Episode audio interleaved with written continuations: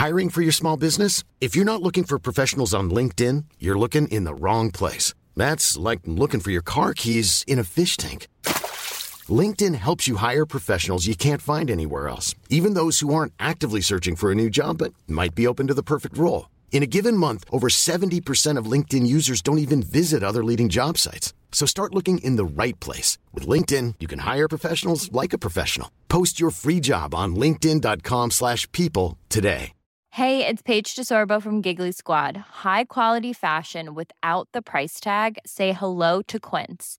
I'm snagging high-end essentials like cozy cashmere sweaters, sleek leather jackets, fine jewelry, and so much more. With Quince being 50 to 80% less than similar brands. And they partner with factories that prioritize safe, ethical, and responsible manufacturing. I love that. Luxury quality within reach. Go to quince.com slash style to get free shipping and 365-day returns on your next order. quince.com slash style. Herzlich willkommen bei Pool Artists.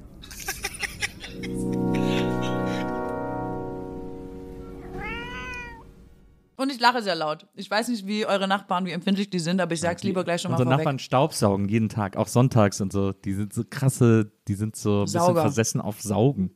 Ich habe ist auch Freunde, weird. die haben sechs Sauger und äh, wann immer sie mh, können, haben lenken sechs sie, Sauger? Ja, und wann immer sie können, lenken sie das Gespräch auf Staubsauger, um dann ihre unglaubliche Expertise äh, bei den verschiedenen Modellen auch nochmal. Ist also ja auch krass. Inselwissen, das will man ja dann auch äh, Genau. anwenden. Und das hat auch insgesamt sehr viel Geld gekostet. Wenn man wirklich im Saugerthema drin ist und da auch schon quasi die Porsche-Liga erreicht hat, wird man auch arm eigentlich. Also man muss erstmal das sich leisten können, so sauber zu leben quasi. es, ist, ähm, es ist ganz toll. Aber Ah wie ja, sagt man okay. denn sechs Sauger? Ja, weil dann gibt's zum Beispiel den von Dyson und den braucht man dann unbedingt und muss den ausprobieren. Dann gibt's aber auch noch diese neuen Roboter. Also es ist so eine Mischung aus Nerdtum und dem Wunsch nach Sauberkeit. Ja. Es gibt verrückte Leute. Ja. Ich hatte auch mal, ich hatte mal probehalber so einen äh, Saugroboter hier Mhm. und äh, der hat dann an einem Abend alle Kabel äh, verknotet und sich irgendwann festgefahren. Wir sind dann auch weggegangen. Man sieht dann am Handy, schickt er dann so Meldungen und so und dann kam irgendwann die Meldung, ich komme nicht mehr weiter.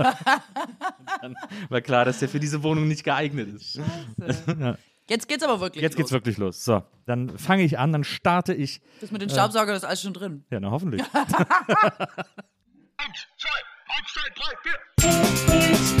Did you talk about your Bible?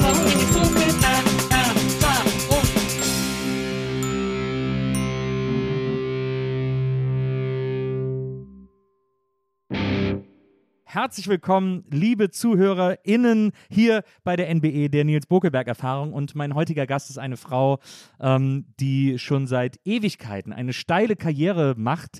Äh, und trotzdem sind wir uns noch nie über den Weg gelaufen. Ich habe sie schon, ich habe sie früher, als sie äh, angefangen hat, ähm, ihre erste Sendung zu machen, habe ich sie schon äh, äh, fanhaft verfolgt. Äh, ich damals noch Blogger, sie Internetmoderatorin.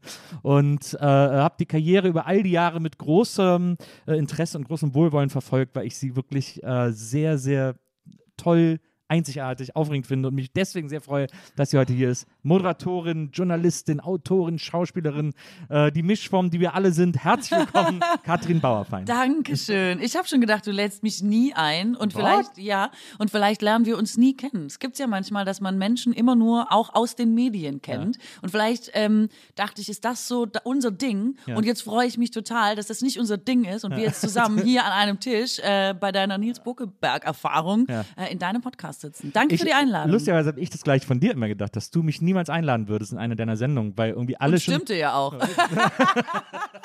Nein, aber es ist, gar Weil dann sind so alle da, die man kennt. Man hat ja so viele gemeinsame Bekannte in der Branche. Und dann waren alle schon da, die man kennt, nur man selber wurde noch nie eingeladen. Denkt man so, okay, hm, irgendwas. Oh, das tut mir leid. Das Nee, das war macht gar nichts. keine böse Absicht. Ja, das das war ich gar nicht. Ja, das habe ich einfach es ist ja vergessen. auch mal ein bisschen Eitelkeit. Es ist Ja, ja auch mal ein bisschen Eitelkeit. Ich kenne das ist aber ja auch, dass man dann irgendwann von so einem nicht eingeladen werden gleich das persönlich nimmt und denkt, ja, dann kann der mich nicht leiden. Das ist oft eine direkte Verbindung, die da äh, gemacht wird, ja.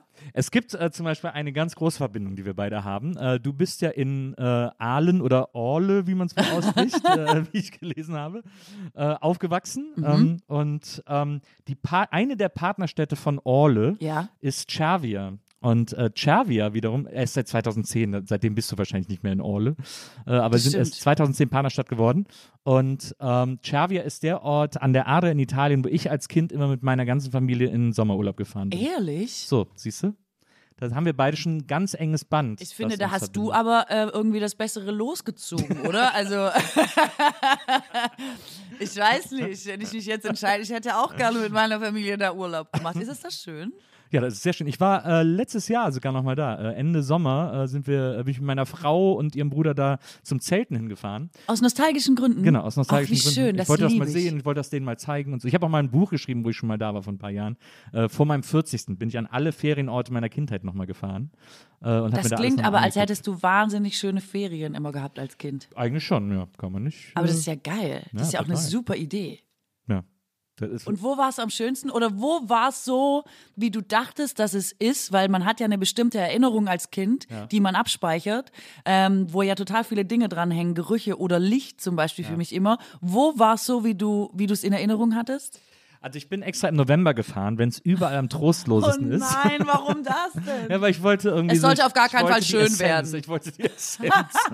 und äh, was interessant war, äh, ich war dann auch ähm, auf Sizilien, weil meine Eltern äh, waren immer tierische Italy-Heads sozusagen. Also wir sind durch ganz Italien äh, im Urlaub immer irgendwo anders hingefahren. Also nachdem ich habe drei ältere Geschwister und nachdem die nicht mehr mit mussten, haben meine Eltern Italien erkundet und ich musste halt immer noch mit, weil ich noch so jung war. Und, ähm, und dann waren wir auch auf Sizilien.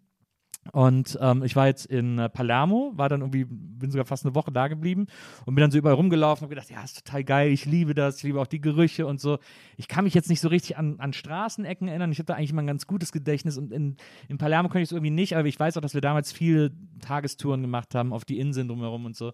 Und äh, ja, und dann habe ich da einfach nochmal so, so nachgespürt und nachgefühlt. Und dann äh, habe ich das Buch geschrieben, dann kam es raus und habe es meinen Eltern natürlich auch geschickt. Und dann war ich irgendwann äh, einige Zeit später zum äh, Essen an Weihnachten oder so da oder so zwischendurch. Und dann sagt meine Mutter, ich habe ja das Buch auch gelesen und so. Ich so, ja, und wie findest du? Und dann hat sie mir gesagt, wir waren nie mit dir auf Sizilien, du doof. ja, Mensch, herrlich. Äh, also das war die schönste Erinnerung an, an die Urlaube. Noch schöner als jeder Urlaub, dieser Dialog mit Mutti. Das war auch immer so, es war tatsächlich immer so, dass meine Eltern immer, ähm, die haben, in, wir waren immer mit dem Auto und in jeden Ort, in den wir reingefahren sind, haben die immer nach dem äh, Schild gesucht, auf dem steht Centro Storico, also Altstadt. Mhm, und das war für die immer so, ja, da müssen wir hin. Das ist immer das Interessante an allen Städten. Und ich irgendwie so mit 15, oh Mann, ey, ich Italien halt. Die Altstadt von Italien, die kennen wir doch jetzt. genau. Die haben wir gesehen. Aber äh, sag mal, in Orle. Ja, in äh, ich- Orle. Äh, ich spreche das eigentlich richtig aus? Nee, es hört sich Doch, vielleicht es völlig du bescheuert an, das super so aus, weil die meisten Leute, Schwäbisch ist ja einer der Dialekte, die man so schwer nachmachen Das kann. Man muss ja so geboren worden sein, sonst wird es hinterher äh, knifflig. Aber Orle ist genau richtig. Es ist so ein, ähm, die schreiben das selber, glaube ich, mit so einem O und da ist oben so ein Kringel drauf. Und dann ist es so ein Orle. Ach, wie so, wie so Öre oder was? Wie so ein, wie so ein Ja, aber halt Schwäbisch, Orle, Ja, genau. ja. Aber genau, genau. Da kommt der Norden wahrscheinlich schon wieder mit rein. Hoffe ich. Ähm, äh, Orle habe ich gelesen, eine Stadt, die ja auch, äh, die ist ja einmal komplett abgebrannt, 1600 noch was. Ach, ist das Ja, wahr? ist- da- ja, das stimmt. Die da- Stadtkirche zum Beispiel, unsere schöne Stadtkirche, die aber heute wieder steht und in der ich konfirmiert wurde, ist bei diesem Brand auch zerstört worden. Oder als einziges Denkmal nicht zerstört worden, Mhm. wer weiß. Aber ähm, genau, bei uns hat es mal gebrannt. Ja, aber vor allem, aber, Ich bin sehr firm in der Geschichte von Orle. aber sie haben es ja selber angezündet. die, so, die wollten das so verteidigen und dann haben sie gesagt, nee, ihr, ihr kriegt eher nichts, als dass ihr Orle kriegt. Und dann haben sie so auch so, damit die, damit die Gegner nicht so das Archiv oder sowas kriegen oder so, haben die einfach alles verbrannt. Ganz Mhm. Damit geil. ist irgendwie. eigentlich die Mentalität von da, wo ich komme, sehr gut zusammengefasst. Das ist eigentlich, bei uns ist eigentlich alles so. Bevor du was kriegst, zünd ich es lieber an. ja. Jetzt ist es so, dass du, äh, wenn du nach Orle kommst, äh, dass du, ähm, habe ich zumindest mal gelesen, ähm, eines der wichtigsten Dinge, die du da, äh, die du dir da ähm, zu Gemüte führst, ist äh, eine warme Breze von Bäcker Eimann. Oh, das ist jetzt echt krass, dass du das erwähnst. da habe ich ja zum Beispiel, apropos Kindheit, ich habe sofort diesen Geschmack von dieser Brezel und dieser Geruch Ja. äh, von dieser Bäckerei. Das ist wirklich das Allerschönste. Also wer jemals in Aalen ist oder auch nicht in Aalen ist, für die Brezeln würde ich sagen, lohnt sich dahin zu fahren. Wirklich? Das sind Das ist unfassbar, diese Brezeln. Das ist wirklich toll. Ich weiß nicht, was die mit dieser Lauge machen, aber sie machen vieles richtig. Das ist herrlich. Hier ein bisschen was, bisschen was ins Laugenwasser. Natürlich, du. ja, halt mit allen Tricks. Aber ist das, äh, ist das eine Butterbrezen oder ist das äh, äh, plain? Mhm. Also, die müssen warm sein, Ja. weil die Brezen äh, vom Eimann haben einen Nachteil, am nächsten Tag schmecken sie nicht mehr. Du musst die warm aus dieser Bäckerei rausholen, Mhm. dann geht mit Butter, aber auch ohne. Das ist ein Erlebnis und dann hört es auch schnell wieder auf. Aber das ist wirklich schön, ist toll. Und das würdest du auch sagen, ist eines der Highlights von Orle. Ich meine, die finden mich eh immer schon so schwierig, weil die sagen immer, ich sage nie was Positives über Ahlen. ich immer so, stimmt doch, ich sage viele positive Sachen, dann würde ich denke so, ja, ähm, jetzt wo du es sagst, das stimmt. Aber ich denke halt, ich sage doch einfach nur die Wahrheit. Das macht meistens vieles noch schlimmer und die Leute sind noch beleidigter. Ja. Ähm, ich weiß nicht, stell die Frage nochmal, ich versuche was Schönes zu sagen. Aber strebst du so ein bisschen die Ehrenbürgerschaft von Orle an? ja, das werde ich nicht schaffen, tatsächlich. Aber ich habe schon, ich habe eigentlich schon viel früher damit gerechnet, dass ich mich in ein goldenes Buch. Also, ja, ich bin auch eigentlich schon ein bisschen enttäuscht. Ich denke, was muss man noch alles machen, bis man mal irgendwie wirklich. sich hier verewigen darf? Ja, Ich Ja. versuche das auch in Wesseling. Ich, ich komme aus Wesseling zwischen Köln und Bonn. Das kenne ich, da bin, das ist ja diese Industrie, Genau. äh, ja, Stadt quasi. Also es ist eine Stadt und da ist auch Industrie nebendran. Der sozusagen. beste Ort, um Musikvideos zu drehen, ist Wesseling, dachte ich immer. Dafür gibt es erstaunlich wenig Videos, Musikvideos. Muss man wirklich sagen, Von, ja. von Findest du nicht, dass das nachts, Wesseling, es sind ja dann nur Ja, quasi diese. Lichter mit diesem, mit diesem Fabrik, die, also das, Ja. das ist total Ach, stimmt. irre. Ja, warte mal, du hast ja in St. Augustin äh, studiert. Ja, Und du hast natürlich. aber in Köln wahrscheinlich gewohnt. Genau. Und dann bist du immer über die 555 nach, äh, nach St. Natürlich, die Augustin 555 war meine Straße, sehr war die erste lange. Autobahn in Deutschland. Ich weiß, da dürfen wir aber nicht näher drauf eingehen, weil du weißt, die erste Autobahn in aber, es stimmt, Deutschland. aber es stimmt auch irgendwie nicht so ganz. Es war irgendwie Adenauer hat sie eigentlich gebaut. Ich weiß auch nicht mehr. Ähm, aber ja, äh, stimmt. Also, die- nachts ist das natürlich geil auf Das der ist super. Autobahn. Und- Wesseling geil. Genau, und da ein Video drehen ist eigentlich, also für alle Musiker, die nochmal die perfekte Location suchen, ist es eigentlich richtig gut. Ja, naja, das Ja, stimmt. okay, Wesseling, sorry, Ähm, ich hab dich. Äh, äh, ja, und da, da versuche ich auch irgendwie eine Ehrenbürgerschaft äh, zu kriegen. und da geht auch nichts? Was ist da nicht. los? Ich glaube, Wesseling ist wahrscheinlich genauso groß wie Orle, auch so 70.000 oder so. Wesseling hat Glaub 70.000? schon. Alter. Also ich will jetzt hätte nicht beschwören. nicht vielleicht, wenn Lisa vielleicht nochmal kurz recherchiert, nicht, dass ich jetzt was Falsches erzähle. aber ich glaube, so die Ecke ist es auf jeden Fall irgendwie. Echt? Das ist ja, da ist ja hinter dieser Industrie noch eine ganze Stadt. Ja, ich weiß. Also so, das ja, weiß ja. ich. Ich kenne Ja. Leute, die da wohnen. Also jetzt ja auch dich unter anderem, aber ja, Leute, die da hingezogen sind. Wirklich? Sogar. Ja. Das ist ja crazy. Weil man sich Immobilien in Köln nicht mehr leisten kann, Ja, sucht man okay. sich ein Haus in Wesseling. Da kenne ich gar nicht so wenige. Aber da könnte man doch auch irgendwie so in die anderen Richtungen. da muss man doch nicht, muss doch nicht Richtung Bonn. Ja, die haben sie halt nicht mit dir unterhalten Nein, vorher, sondern Ja, die, waren halt, die waren halt unwissend, was Wesseling äh, angeht. Ja. Stand 2019 sind es 36.000. Oh, die Hälfte von Orle. Du hast Tut mir leid. einfach Wesseling doppelt, Verdoppelt. mehr als doppelt so groß gemacht, als es ist. Ich dachte so, Wesseling? Echt? Ist das so groß wie Aalen? Wow, okay, jetzt bin ich beruhigt. Jetzt Ja, also manchmal, Wesseling hat einmal zu Köln gehört. Und dann, So. als ich geboren wurde, wurde es ausgemeindet. die waren aber auch nur so zwei Jahre, weil wahrscheinlich haben die Kölner gesagt, ey, komm, mach doch mit, ist voll cool und so. Und dann die Westlinger so, ja, okay, probieren wir mal. Und dann sind die so eingestiegen und dann hat Köln wohl alle Schulden so auf diese neuen, neu dazugewonnenen Gemeinden umgelegt. Äh, äh, und alle so, und Westling so, bist du doof? Dann Mhm. Ja. wieder raus. Ach, ehrlich? Ja. Ja, die Kölner, die wissen schon immer. Das ist auch immer so ein bisschen Ja, deren Move, ne? Volk, So, raffiniertes ja, Volk. ja, ja, ja, ja. Ähm, du äh, bist ja in Orle, äh, wie gesagt, aufgewachsen, bist da zur Schule gegangen, äh, bist da äh, konfirmiert worden, natürlich auch noch sehr wichtig. Mhm. Das, ist sehr, das ist ein sehr wichtiger Meilenstein in meinem Leben, diese Konfirmation, auf jeden Fall. Da lege ich auch Wert drauf, dass es immer mit erwähnt wird. Da bin ich konfirmiert worden. Weißt du noch, was dein, äh, was der Spruch auf deiner, auf deiner Konfirmationsurkunde Darum war? tue deinen Mund auf für die Stummen und die Sache all derer, die verlassen sind. Und das habe ich als göttliche, als Omen habe ich das gesehen. Sag mal, drum tue deinen Mund nochmal. Tue deinen Mund auf für die Stummen und die Sache all derer, die verlassen sind. Schön. Kannst du es glauben? Und ich dachte so, hä, das hat Sehr doch schönes Da hat doch der Pfarrer, das ist doch nicht, ich habe gedacht, das ist wie so Lotto, dass diese Sprüche wie beim Lotto so Ja. rausgezogen werden und da habe ich gedacht, da hat der Pfarrer doch aber auch ein bisschen, oder, mitgemischt. Da hat doch einer, weil sonst würde ich Wie, wirklich... aber du hast ja das doch ausgesucht. Nee, den hat man bekommen bei Ach so. uns. Den hat man sich nicht selber ausgesucht. Das wäre ja total peinlich, wenn ich mir den ausgesucht hätte. Wieso? Der ist doch voll gut. Oh, nimm dir mal was, könnt ihr, tu deinen Mund auf für die Stimme. äh, Das kommt mir gelegen. Nein, das wurde, man hat den zugewiesen bekommen. Aha. Aber wir haben die selber ausgesucht bei uns in der Konfirmation. Echt? Aber. Wo ist denn da der Gag? Naja, dass man so ein bisschen so, und die Fahrerin kam zu uns und hatte so eine Mappe mit so Die Fahrerin hatte keinen. Bock, um es genau zu sagen. Nee, nee, die hatte so eine Mappe mit so, man sollte sich ja auch identifizieren, der Sinn der Konfirmation ist ja auch, dass du dich mehr mit der Kirche identifizierst.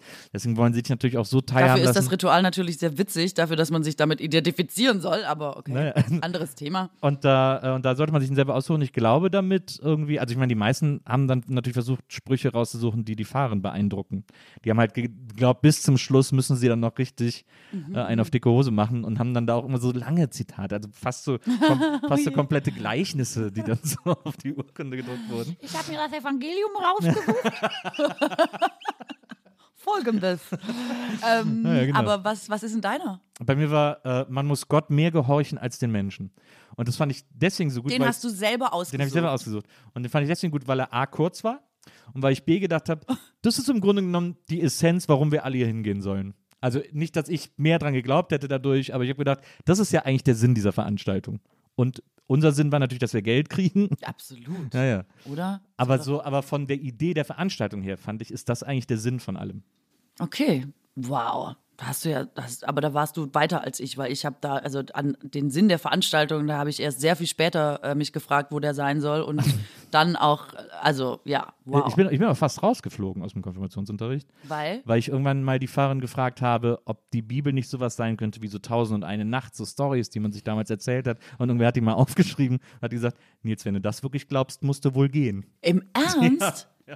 Das finde ich ganz schwierig. Ich hatte ähm, so einen tollen Religionslehrer. Ich habe Religion ja auch bis zum Abitur gemacht, weil ich das einfach so das Thema so spannend finde und Glaube so spannend finde. Und der hat immer gesagt, na ja, wenn jemand gesagt hat, ist das wirklich so passiert? Adam und Eva hat es das gegeben und so. Und dann hat der immer gesagt, na ja, also hm, wir haben jetzt hier Religion, aber ihr habt ja auch Chemie und Physik und alles Mögliche und ihr müsst halt schon gucken, wie ihr euer Weltbild da zusammenbekommt, weil es kann halt nicht alles stimmen, also muss man das eine irgendwie ins andere integrieren und wie ihr das macht, ist euer Job. Und das fand ich eigentlich immer den ehrlichsten und äh, besten Zugang auch zu Religion, oder? Alles andere ist doch, also von Berufswegen muss man als Pfarrerin so vielleicht so Naja. argumentieren, aber eigentlich weiß man dann doch auch schon in dem Alter, dass das totaler Quatsch ist, oder? Der einen wirklich nicht weiterbringt. Ja, finde ich auch. Ich hatte auch, ich hatte eine ganz schlimme Religionslehrerin in der Schule, äh, mit der ich mich immer total angelegt.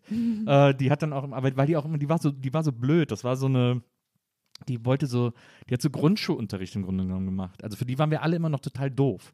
Und dann wollte sie aber immer diskutieren, weil das ja so beim evangelischen Religionsunterricht immer so eine, immer ein großer Part ist, was ich eigentlich auch so geil fand, weil es so Debating Ja. war im Grunde genommen. Ne?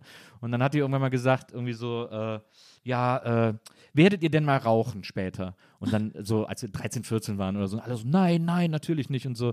Und dann fragt sie mich so und ich so, ja, weiß ich nicht. Und die so, wie weißt du nicht? Ich so, ja, in meiner Familie rauchen alle, also ist schon gut möglich. Also das gehört hier zum guten Ton, was soll ich machen? schon gut möglich, dass ich auch rauchen werde, aber vielleicht werde ich auch nie Bock drauf haben, deswegen kann ich das nicht so genau sagen. Und sie so, nein, Nils, wenn du dir das jetzt vornimmst, dann wird das auch äh, nicht passieren und so. Und ich so, nee, glaube ich nicht. Ich bin noch voll jung. Ich kann, meine Meinung doch noch ganz oft ändern und so. Nein, das, man kann sich eine Meinung bilden und äh, die war dann so, und die hat immer so, die hat dann auch irgendwann meiner Mutter einen Brief geschrieben äh, und wollte mit ihr reden, hat sie dann eingeladen, ist meine Mutter hin. Und dann hat sie ihr beim Elternsprechtag gesagt, ja, ihr Sohn, der ist immer so, äh, der will immer alles diskutieren und ist immer so anstrengend und so. Und meine Mutter so, ist so gut. ist dann einfach gegangen.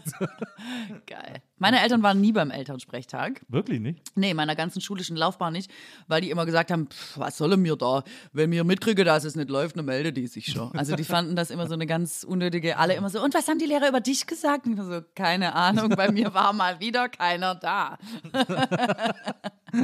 Aber dann wollten sie, weil dann brauchten sie, äh, äh, brauchten sie es wahrscheinlich auch nicht oder so. Nee, sie wollten einfach. Sie haben das jetzt nicht so, das war jetzt nicht so auf ihrer Agenda, dass sie da so irgendwie mit Schule und so. Es war, Schule Ja, war, sie gehen arbeiten, ich gehe in Schule, jeder hat so sein Ding, weißt du? Jeder ist so für sein eigenes Ding verantwortlich. Jeder hat so sein Live und irgendwie, man trifft sich so zum Essen. Ja, Cool. Mann, erzähl ein bisschen, aber wirklich, zieh mich da in nichts rein, wo ich einfach nicht reingezogen werden möchte. Ich finde das ganz interessant, so die ganzen, die kleinen Stories, die man immer wieder so von dir äh, und deinen Eltern irgendwie mitkriegt. Äh, also, dass du hast irgendwann mal gesagt, äh, deine Mutter hat wahrscheinlich zu einem gewissen Zeitpunkt, als du klein warst, gedacht, dass du eventuell an einer Waffe haben könntest, weil du so, äh, weil du so viele Selbstgespräche geführt hast. Ja. Und manchmal ist es so gewirkt, als hättest du irgendwie drei Freunde mit nach Hause gebracht. Ja, meine Mutter erzählt bis heute diese Geschichte, dass sie dachte, hä, wer ist denn heute schon wieder da? Wir hatten doch gar nichts ausgemacht und so. Wer, wer ist denn jetzt schon wieder zum Spielen da in diesem Kinderzimmer? Und sie fest davon ausgegangen ist, dass mindestens drei Freundinnen da sein müssen. Und sie die Tür aufgemacht hat und festgestellt hat, dass ich einfach alleine auf dem Boden saß und irgendwie die Party meines Lebens hatte. Und ähm, also alle sagen, ich habe einfach schon immer, ich bin halt, glaube ich, schon quatschend auf die Welt gekommen. Ich rede einfach so wahnsinnig gerne.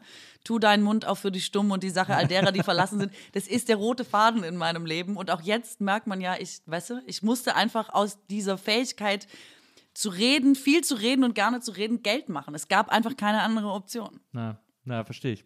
Hast ja dann auch genau die richtige, die richtige Richtung eingeschlagen. Ich, fand- ich finde es so gut. Äh, Du hast ja eine ganze Zeit lang nicht so richtig gewusst. Also du warst, glaube ich, in der Theatergruppe auch in der Schule und so ganz klassisch äh, war ich auch. Also das hat ja auch tierisch Bock gemacht. Und auch, du hast dann auch so auf Familienfesten allen immer irgendwie, habe ich irgendwann mal gelesen, komplette Folgen RTL Samstagnacht nacherzählt. und Das habe ich. Freunden immer so erzählt, statt irgendwie andere Gespräche zu führen. Immer so, hey, voll geil, weißt du, was ich noch erzähle? Und immer so, ich gehe aufs Klo, ich komme mit. Ich kann es dir auch da erzählen, kein Problem. Heute mal wieder Wetter, Wetter, Wetter. Genau, nun zum Sport. Also so. Ähm, Und du hast auch die Lehrer immer alle nachgemacht, ne? Ich habe die Lehrer immer alle nachgemacht. Ich hatte die besten Lehrerparodien tatsächlich. Äh, vor allem in Fächern, in denen ich sehr schlecht war, konnte ich die Lehrer immer sehr, sehr gut nachmachen. Überall, wo ich eine 5 hatte, war ich quasi grandios in der Wo Lehrerparodie. hattest du denn eine 5? Du warst, ich habe immer das Gefühl, du warst eine sehr fleißige Schülerin. Zero. Ich war die faulste Schülerin ever. Vier gewinnt. Vier gewinnt. Vier, vier, vier gewinnt. Äh, ich bin super faul gewesen. Meine Eltern waren sehr in Sorge, dass leider nichts aus mir werden wird, weil ich so faul war. Und ich bin erst im Studium hat das angefangen, dass ich so einen ähm, Ehrgeiz einfach entwickelt habe und der seitdem leider auch nicht mehr weggegangen ist. Ich würde mir manchmal wünschen, ich wäre noch mal so gechillt ähm, wie in der Schule, aber ist weg, ist einfach weg, kann ich nichts machen. Nee, ich war super schlecht. Chemie, Physik, Mathe, ähm, also das alles, Bio, Horror, habe ich bis heute nichts verstanden. Alles richtig schlecht. Also auch fast wirklich jedes Schuljahr sitzen geblieben deswegen. Ja. Ja, ich muss hier leider ähm, das Bild, das man eventuell von mir hat, äh, also nee, ha, ist, ja- einfach nicht. Ist ja doch noch was aus dir geworden. haben wir, haben wir, Ja, die einen sagen so, die anderen so. Aber äh, ja, das finde ich ganz, äh, das finde ich ganz interessant. Also dieses, äh, äh, dieses, also ich meine, wenn du, wenn du die Lehrer besonders gut parodieren konntest, dann sind wir auch wahrscheinlich relativ kurz vor Klassenclown so ein bisschen. Eigentlich schon, ja. Naja. Also nicht kurz vor, ich glaube ja, eigentlich schon. Ja. ja. Ja. Du hast auch viele Ein ich habe ich hab irgendwann mal so viele Einträge ins Klassenbuch gehabt, dass es eine Konferenz wegen mir und zwei anderen gab. Ja, ich hatte, ich hatte tolle Klassenbucheinträge. Mein Lieblingseintrag ist, Katrin Bauerfeind vergreift sich massiv, massiv unterstrichen im Ton, Ausrufezeichen. ähm, und da, das, ich, da musste ich auch vor der Tür sitzen und die Klinke ähm, nicht mal mehr von außen drücken, sondern es war so, Katrin, ciao. Also es war so, du kannst gehen. Ja, bin ich richtig äh, hochkant rausgeflogen und so. Ja, also ich hatte eine gute Schulzeit tatsächlich. Mir tun aber auch wahnsinnig viele Lehrer leid. Also ich habe so ein paar Lehrer, da habe ich das Abi in der Tasche gehabt und bei der Feier bin ich zu denen hin und habe gesagt, ich hatte natürlich, ich hatte es großartig, aber es tut mir wahnsinnig leid. Ich war wahnsinnig scheiße zu ihnen und ich hoffe, sie verzeihen mir. Und also die meisten haben cool reagiert, aber ich weiß schon, man ist, oder? Also man weiß schon Ja, selber, man Fall. ist auch, Ja. du weißt wahrscheinlich auch, wenn deine Lehrer gesagt haben, du hast so viel diskutiert oder so, man war schon oft auch ein bisschen pain in the ass, so, ne? Ja. Total, Ja. glaube ich auch. Voll. Also ich will auf gar keinen Fall mein Lehrer gewesen sein. ich auch null. Es gab eine, null. Ich hatte eine Französischlehrerin, mit der habe ich mich immer so gekabbelt und das war aber irgendwie geil, weil das hatte so eine, die hat sich auch so voll auf mich eingelassen und die wollte auch immer mit mir so ein bisschen in den, in den Infight gehen sozusagen. Und dadurch, äh, mit der hatte ich eine ganz komische, seltsame Beziehung. Ich war auch ganz schlecht. Also ich habe da auch immer alles verhauen und so. Aber irgendwie war das, war der Unterricht mit der immer super, weil wir uns so gebettelt haben gegenseitig so ein bisschen. Das hat irgendwie, äh, aber ansonsten war ich, war ich, glaube ich, unerträglich für ganz viele Lehrer. Ich war auch ein mieser, miserabler Schüler. Ich bin auch sitzen geblieben und Ja. so. Ja, ja. Ich habe immer noch irgendwie die Kurve gekriegt, aber ich habe immer so Wetten am Laufen gehabt mit allen und so. Weißt du, immer so, ich gebe dir fünf Euro, wenn du dich jetzt auf den Tisch stellst und sagst, äh, ich stehe dazu, dass ich hier im Unterricht Kaffee trinke und so, obwohl es verboten war und so. Ähm, oder ich gebe dir fünf Euro, wenn du jetzt hier anfängst, Golden Eye zu singen und so. Und wie wir alle wissen, brauchten wir damals ja alle immer dringend irgendwie fünf Euro für alles Mögliche. Und ich habe halt einfach ständig durch so Aktionen den Unterricht äh, gestört. Und ich glaube, also für Lehrer ist es natürlich einfach total schrecklich. Aber Ja, ich fand's, also ich liebe meine Schulzeit. Ich, also ich, Ich möchte kein, ich finde find mit, das war die beste Zeit in meinem Leben. Wann kann man noch mal so behütet und beschützt in so einem System, völlig frei von Sorgen, einfach so auf die Kacke hauen? Das passiert nie wieder im Leben und ich wünschte mir, ich hätte noch mehr gewusst, wie geil das eigentlich ist. Das denke ich mir auch manchmal. Also ich war auch so, ich muss sagen, ich war auch, glaube ich, deswegen ein schlechter Schüler, weil ich fand alles so krass uninteressant, was Mhm. in der Schule äh, thematisiert wurde. Ähm, gab so ein paar Lehrer, die haben dann bei ein paar Themen das geschafft, so einen Zugang zu finden zu mir sozusagen. Aber ansonsten habe ich gedacht, Leute, wirklich brauche ich nie mehr in meinem ganzen Leben. Ich wusste aber auch schon sehr früh, dass ich so Schauspieler werden will und so. Und Mhm. Okay. deswegen, deswegen habe ich gedacht, irgendwie so, ah, ey, ich muss jetzt, äh, wieso, wir hatten einen Physiklehrer, der hat sich selber eine Eisenkugel ins Auge geworfen, so, weil er uns zeigen wollte, wie schwer die ist. Da hab ich gesagt, das brauche ich alles gar nicht. Wobei, das klingt schon wieder sehr das war sehr unterhaltsam. unterhaltsam, aber der Unterricht war dann vorbei. Er hatte dann wochenlang blaues Auge. Echt? Ja, er hat die so mit voller Wucht. Er wollte, er hat so erst so eine Holzkugel, guck mal, die fliegt so hoch und hier die Eisenkugel, da muss ich schon mehr Kraft aufwenden. Und dann hat er die hochgeworfen, sich selber ins Auge. Aber unabsichtlich, Ja, das war jetzt nicht Teil des Ex Nee, das also war total okay. unabsichtlich. Und dann stand er kurz eine halbe Minute da und totale Stille im Klassenraum. Er hat sich so weggedreht äh, und dann äh, Stille im Klassenraum und es geht so das Gemurmel los. Und dann hat er nur, er hat weiter nicht zu den Schülern geguckt und nur gesagt, alle raus, Stunde ist beendet. Oh Gott, weißt du, manchmal denke ich, hey, du musst ja dann auch einfach am nächsten Tag wieder durch diese Tür, weißt du? Du bist ja dann immer noch Lehrer und da sitzen ja immer noch diese Leute und du musst halt wieder rein und sagen, so, guten Morgen, jetzt holen wir mal die Hefte raus, wir schreiben heute ein bisschen was auf. Das ist doch total, ich meine, Lehrer ist auch einfach, ich, also es ist echt krasser ein Beruf. krasser Beruf, ja, finde ich auch. Also ich glaube, es ist heute noch schlimmer als jemals zuvor. Wahrscheinlich ist es immer gleich schlimm. Alles ist immer so schlimm wie noch nie, aber ich glaube, auch heute ist es besonders schlimm. Ja, diese Handys machen es wahrscheinlich echt tausendmal anstrengender als es damals. Also damals war es schon anstrengend. Aber Handys noch on top ist wahrscheinlich Albtraum. Ja, und ich meine, es gibt doch dieses Alter. Ich erinnere mich halt auch so gut daran, dass man, weißt du, ich habe auch mit 16 gedacht, also die Welt hat A auf mich gewartet und B, ich kann halt wirklich alles, ich bin halt in allem echt die geilste, egal was es ist. Und man glaubt das ja wirklich, ne? Man, de- man hat ja so Phasen im Leben, wo man in dieser, das ist ja auch das Schöne daran, wo man in dieser Naivität denkt, die Scheiße interessiert mich hier nicht. Ich könnte jederzeit irgendwo moderieren, wenn ich einfach nicht in Orle festsitzen würde. Und man glaubt das ja auch tatsächlich. ja. Und das, ähm, ich finde, es ist halt, wenn ich jetzt heute junge Menschen treffe oder Menschen, die so geblieben sind, denke ich, uh, das ist richtig schwer zu handeln, ja. Und als Lehrer musst du das jeden Tag. Insofern, wow, auch voll die Verantwortung, so kleine Persönlichkeiten ins Leben zu schicken, bestenfalls äh, sie begleiten auf dem Weg, eine Persönlichkeit zu werden. Und also, ja, weiß ich nicht, gebt den Lehrern mehr Geld, um jetzt nochmal so eine Forderung oder so in den Raum genau, ja, zu stellen. Höchster Zeit für eine Forderung. Wir reden schon zehn Minuten. Äh, Ich habe schon zehn Minuten nichts mehr gefordert. Hallo?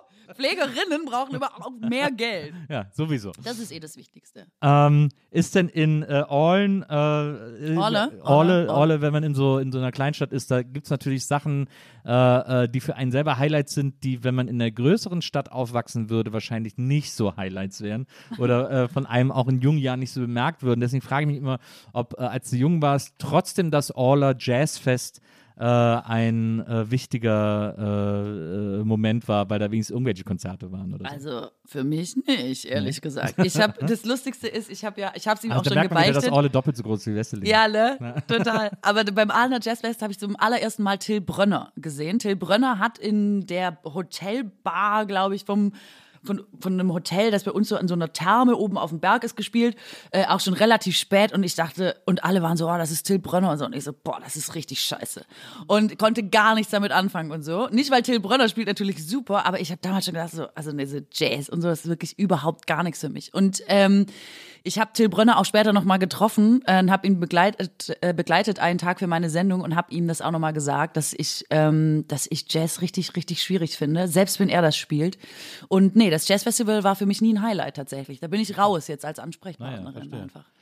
Wobei, wenn ich mich richtig erinnere, war einmal Cool and the Gang in der Stadthalle. Und mein Vater hat die so geliebt. Und ich glaube, ich hatte so ein richtig, wenn die das wirklich waren, können wir das recherchieren, ähm, dann, dann hatte ich einen richtig coolen Abend mit meinem Vater. An das erinnere ich mich. Aber das war's. Also das Jazzfestival trotzdem für mich kein Highlight. Aber ist mein persönliches Ding, weil ich so, ein- ich finde Jazz einfach schwierig. Da erinnere ich mich immer an so eine, an so eine Sitcom, ich weiß gar nicht mehr, welche das war.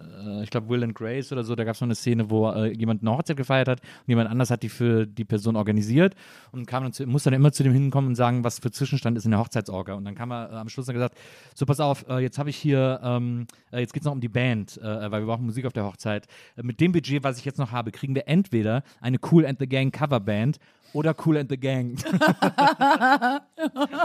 also, nimm die Coverband. ähm, das fand ich wirklich sehr lustig. Da muss ich bei Cool and the Gang immer automatisch dran denken. Ähm, Aber grundsätzlich würde ich sagen, ich bin schon in dem Bewusstsein aufgewachsen, dass ich in einer ähm, kleinen Stadt wie Westlingen aufwachse und ähm, das ist da, also ich fand das alles wunderschön. Man kann nicht geiler aufwachsen. das ist geil. Das es stimmt. ist mega gut, wirklich. Ich habe da alles, das, die Eisdiele, zu der man immer geht, kleine, mh, kleine Schleichwege in der Stadt, ähm, das, das Freibad. Es gibt so wirklich so Orte, wo ich bis heute denke, das sind für mich magische Orte, weil das Mhm. einfach so die Orte meiner Kindheit sind. Aber ich habe schon immer das Bewusstsein gehabt, dass es da nicht passiert. Nicht weißt endet du, was ich meine? ja. Also, dass die Highlights dann am Ende da sehr begrenzt sind. Das ist sehr behaglich und sehr gemütlich und man fühlt sich da sehr geborgen und das ist das Schönste, was Heimat einem mitliefern kann. Aber da wird es nicht passieren. Und das wusste ich eigentlich schon mit, weiß ich nicht, 13 oder so. Ja, das glaube ich. Das ist, es zieht einen ja dann auch so raus, aus so einem, wenn man in so einem Kaff groß ist. Es ist einerseits das, die geilste Art aufzuwachsen. Ich glaube Ja. auch, es ist sehr privilegiert Ja. und man hat da wirklich so eine Ruhe. Man kennt alle, ist ja auch für Jugendliche total so schön, wichtig äh, und äh, hat trotzdem so, hat aber so Eltern können dann auch völlig in Ruhe alleine lassen, sozusagen. Ähm, und trotzdem hat man aber als Jugendliche das Gefühl, so eine Stadt für sich zu haben und so. Und also das ist irgendwie schon geil. Also ich wusste halt zum Beispiel relativ früh so was wie Schauspiel oder so, das fände ich super. Und dann fängst du ja an zu gucken, wo kann ich das hier machen? Und dann habe ich gemerkt, ah, das kann ich hier nicht machen.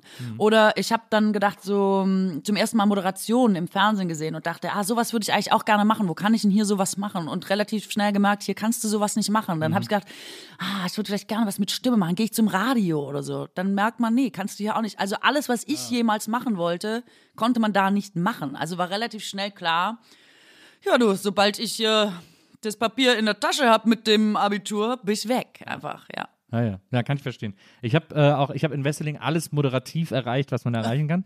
Habe Und das ist was. ich hab auf dem- ich hab, äh, das Wesselinger äh, Rockfestival Rock am Entenfang moderiert. Rock am Entenfang. Halten Sie sich fest, meine Damen und Herren. Was ist denn Rock am Entenfang? Es gibt so ein, das Naherholungsgebiet in Wesseling heißt Entenfang, das ist so ein See, der heißt Entenfang und da war, äh, ich glaube, das gab es glaube ich nur drei oder vier Mal, äh, so ein riesen, so ein Rockfestival, wo dann quasi nur lokale Bands gespielt haben und am Schluss dann ein Highlight aus der näheren Umgebung. Also so, da hat äh, in einem Jahr war das glaube ich Zeltinger, äh, äh, so ein Kölscher, so ein Kölsches Original, der dann da mit seiner Rockband aufgetreten ist. Und ich weiß noch eine österreichische Rockband namens Ballroom Blitz. Und, äh, die kam auf die Bühne Geiler und haben gesagt, ja, okay, neulich waren wir in Amsterdam, da haben wir unser ganzes Geld verhurt. Und richtig, ich weiß genau, was passiert ist. Und es klingt auch schon so herrlich. Ich habe auch dann, ich habe tatsächlich das, ähm, die Reichstädter Tage, ich habe mich dann auch überall reingezeckt. Wir haben so ein Stadtfest, das heißt Reichstädter Tage, ist unser Highlight. Ist quasi unser Karneval. Wenn du so möchtest. Es ist immer ein Wochenende im September und da geht aber die Luzi ab im Schwabenland. Und da habe ich, ähm, da gibt's dann so Bühnen und dann jeder Turnverein führt dann nochmal vor, was er dann so unter der Woche macht und äh, jeder Musikverein trötet nochmal in alles, was aufzufinden war.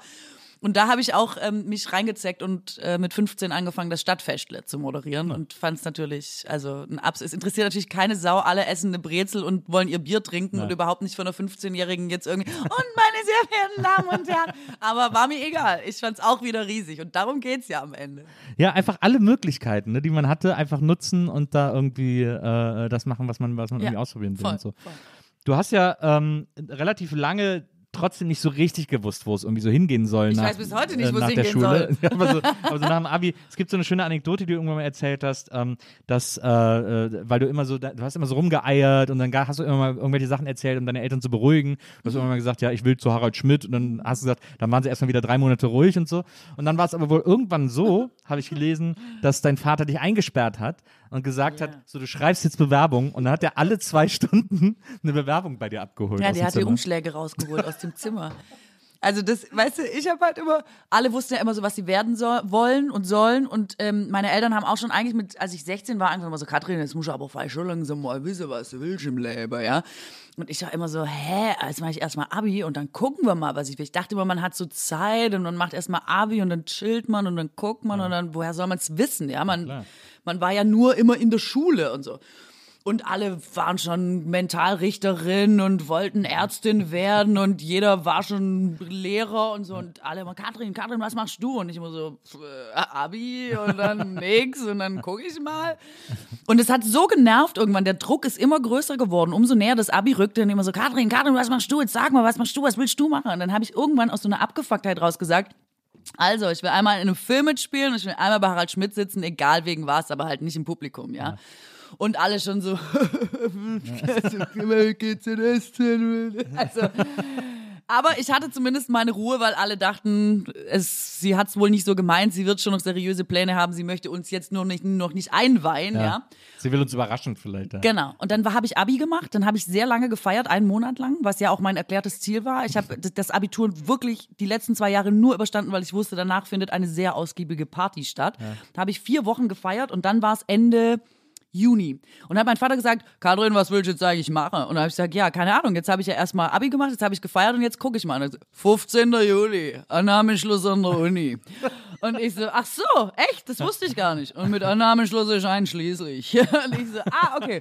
Du hockst jetzt da an meinen Rechner und schreibst Bewerbungen für die Uni, alle zwei Stunden Kommi, hol einen Umschlag raus. Und ich so, äh, okay, alles klar. Und so endete meine Party Ende Juni abrupt.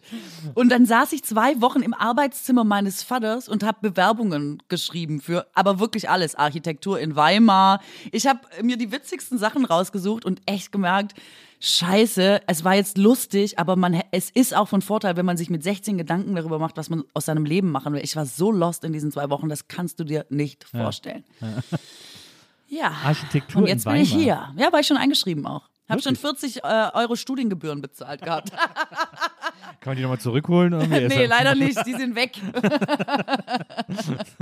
Ja, ich habe gelesen, du hast dann echt so mehrere, äh, äh, mehrere wirklich die unterschiedlichsten Sachen. Hast du eigentlich, ich glaube, in, äh, in Aale gibt es auch eine Hochschule, ne? In Aalen. Ja, da gibt's auch eine Hochschule, aber nur für Sachen, die ich nicht kann. Also Ah, ja. das ist so eine, du weißt, also eine Fachhochschule bietet ja meist nur so irgendwas mit Technik an. Maschinenbau. Ja, genau. Ka Karohemd und Samenstau, Ja. ich die Maschinenbau. Solche Dinge. Oder BWL. Also alles, was ich nicht konnte. Zahlen und Technik. Und da war auch klar, ich muss weg. Ich muss einfach raus. Das hilft Aber ja du nicht. wolltest auch einfach weg. ich wollte auch einfach weg. War denn, äh, hast du dich auch in Stuttgart, gab es in Stuttgart irgendwas? In Stuttgart habe ich an der Schauspielschule vorgesprochen, weil Harald Schmidt da war. Das hatte ich Ah, ja. gehört. Und dann habe ich gedacht, wenn die den genommen haben, nehmen die mich da auch. weil, ihr wisst. Und ähm, dann bin ich da hingefahren und ähm, weiß auch nicht, war auch so war so, alle kannten sich schon, alle sind schon so drei Jahre rumgereist, haben sich schon so begrüßt mit Küsschen rechts und Küsschen links, haben immer gesagt, du, letzte Woche in Österreich, davor die Woche waren alle in der Schweiz. Ähm, und alle waren ewig unterwegs. Und ich dachte, man geht halt, man ist ein Genie, man ist halt Schauspielerin und dann geht man einmal zum Vorsprechen, dann sagen alle, Ja, absolut. also, was ist denn hier los? Darauf haben wir immer gewartet, dann hat man den Job, studiert das und Ja, so. That's natürlich. your life, ja. So geht das doch auch. so geht das. Und dann ähm, war ich schon überrascht, dass alle schon mehrmals bei Vorsprechen waren. Ich so, oh Gott, was ist, worauf habe ich mich hier eingelassen? Ist das seriös und so? Ich war gleich ganz, ganz durch den Wind. Alle hatten Koffer dabei, haben Mittelalterkostüme rausgezogen, haben sich die Haare auftupiert. Ich so mit meinen Schulsachen, mit meinen ollen Turnschuhen dahin gefahren, hatte nichts. Hat natürlich nie irgendeiner mir erzählt, dass man vielleicht eine Klamotte oder ein Kostüm braucht oder so.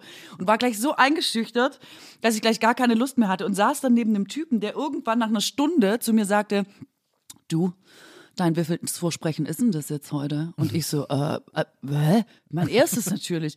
Und er so, also bei mir ist es das 25. Aber ich bin mir ganz sicher, dass es immer an der Kommission lag. Das war wie so, er war wie so, und ich bin so erschrocken. Ich weiß noch, ich dachte, oh Gott, stell dir vor, du wirst wie der. Du kannst es einfach nicht, aber du schnallst es nicht. Du willst es nicht wahrhaben und denkst, es ist die Kommission. Und dann bin ich Und da es war rein. Matthias Schweighöfer. Ja, Mann. Pointe. Ja, aber die wollte ich später setzen. Ja, ach, Entschuldigung. Okay, jetzt ist es raus. Das Oh macht doch nichts. das Das macht doch nichts. Aber ähm, das Ding ist, ich bin darüber so erschrocken, dass ich dachte, wahrscheinlich kann ich es gar nicht und denke nur, ich bin so, ich bin ein Genie und ich muss Schauspielerin Mhm. werden und so. Und es stimmt aber nicht. Und wenn die mich jetzt nicht nehmen, dann ist es vorbei. Aber ich war dann schon so, ich habe dann so komische Sachen gesagt beim Vorsprechen wie, kann ich meine Schuhe ausziehen? Ich kann in Socken den Boden besser spüren und dachte selber, sag mal, was ist denn mit dir los? Hab dann so nach drei Sätzen abgebrochen und gesagt, ah, ich bin irgendwie nicht so gut rein. Kann ich noch mal anfangen? Ich habe wirklich nur so Moves auch gemacht und man denkt, oh Gott, das ist richtig ganz schlimmer Schauspieler-Shit. Dann haben die gesagt, Sie haben eine ganz gute Bühnenpräsenz, aber das alleine befähigt Sie nicht zur Schauspielerin. Kommen Sie doch nächstes Jahr wieder. Und ich habe einfach nur diesen Satz gehört, Sie haben eine ganz gute Bühnenpräsenz. Bin weggefahren und wusste, ich werde nicht Schauspielerin, ich werde irgendwas mit der Bühne machen. Das war's. Dann war's war's geregelt quasi. Aber natürlich trotzdem immer noch schlecht für die Schauspielschule Stuttgart, dass sie Harald Schmidt genommen haben und mich nicht. Also bin ich bis heute ein bisschen beleidigt. Aber war nicht, äh, war Harald Schmidt nicht, der war doch auch ein Komödien in Düsseldorf, da hat er doch auch irgendwie gelernt oder so. Aber da hat er dann wahrscheinlich danach, das glaub ich. Humorhandwerk. Ich glaube, er hat da wirklich Schauspiel studiert in Stuttgart. Ja, verstehe. die haben's gemacht. Ich wollte auch, ich wollte ja unbedingt Schauspieler werden. Ich hatte, es gab so ein Buch äh, und ich habe lustigerweise zuletzt äh, ein Interview gesehen, äh, in dem äh, ähm, Gregor Gysi Kurt Krömer interviewt hat. Ach, lustig. Lustige Kombi. Naja, Gregor Gysi hat so ein Interviewformat, auch ein genialer Interviewer, muss man sagen. Du kriegst so die Fragen. Äh, Ich weiß, ich wollte immer so Deals mit ihm machen. Der hat mich immer eingeladen, habe ich gesagt, ich komme, wenn er in meinen Podcast kommt. Aber da, er Lässt er lässt sich leider ein. auf keine Deals ein. Na, verstehe. Ähm, und äh, da war Kurt Krömer und dann ähm, äh, hat Kurt Krömer da erzählt, dass er damals so ein Buch hatte. Äh, und das ist so lustig, weil ich hatte das nämlich auch. Das hieß Alles Theater. Das war so ein Rowold-Buch. Äh, und da wurde, äh, wurde in einem kompletten Taschenbuch für Jugendliche erklärt, wie man Schauspieler wird. Also so sehr äh, spezifisches äh, Fachbuch, wo da standen die Adressen von allen Schauspielschulen in Deutschland drin und was man so für die Aufnahmeprüfung können muss und was man so mitbringen muss und was man so machen muss. Und deswegen habe ich da, das habe ich mit 14 oder so gelesen und das war echt, ich hatte das so mehr oder weniger unterm Kopfkissen liegen, so als Bibel, weil ich das unbedingt wollte. Und hab dann da irgendwie, äh, äh, hab auch so Monologe schon auswendig gelernt, hab dann so mit 14 den Wilhelm Tell-Monolog auswendig gelernt. Ja, ich muss so einen klassischen Monolog irgendwie, durch diese hohle Gasse muss er kommen. Wusste überhaupt nicht, was ich da sage. Ich habe einfach erst mal so einen Text auswendig gelernt und so. Ähm, aber ja, also da deswegen, äh, also wenn ich jemals auf, zu einer Aufnahmeprüfung äh, gegangen wäre von einer Schauspielschule, dann wäre ich echt sehr gut vorbereitet gewesen. Aber jetzt frage ich dich, warum bist du nicht hingegangen? Weil ich dann bei Zuiva kam mit 17 und dann war ich beim Fernsehen. Dann hab ich, wusste ich ja nicht mehr. Ehrlich. Hast du das jemals bereut? Ja. Wärst du es gerne echt? Total. Ja, ja. Ja, das ist aber schade eigentlich auch ein Na ja. bisschen, ne? Manche Sachen im Leben muss man auch bereuen. Das muss man. Und meine frühere Mitbewohnerin hat immer gesagt, nicht wahrgenommene Chancen waren auch keine. Was ich sehr tröstlich finde tatsächlich. Da habe ich sehr viel drüber nachgedacht in meinem Leben und bin irgendwann zu dem Schluss gekommen, sie muss recht haben. Ist auf jeden Fall sehr tröstlich, das stimmt. ja, ja. Das stimmt. ähm, auf jeden Fall bist du dann irgendwie, äh, du hast ja dann verschiedene Praktika gemacht. Mhm, sehr Ähm, viele. Sehr, was, heißt denn, Praktikum. was heißt denn sehr viele? Sechs oder sieben oder so. Wirklich? Ja, unbezahlt auch. Das für eine Schwäbin, das ist ja das Wichtigste. Unbezahlte Praktika war damals der heiße Scheiß. Man hatte es einfach. Ähm, ich war überall. Ich war bei der Zeitung in Aalen. Ähm, da habe ich angefangen. Ich war beim SWR, Sie wünschen, wir spielen. Äh, das ist die äh, Oma-Welle, wie man, wenn man gemein sein möchte, sagt. Oder im Volks... Also du weißt, Ungarisch, Ja, ja, also bei uns der Oma. Ich meine, Entschuldigung, ich will jetzt keine 5. Omas diskriminieren, aber du weißt.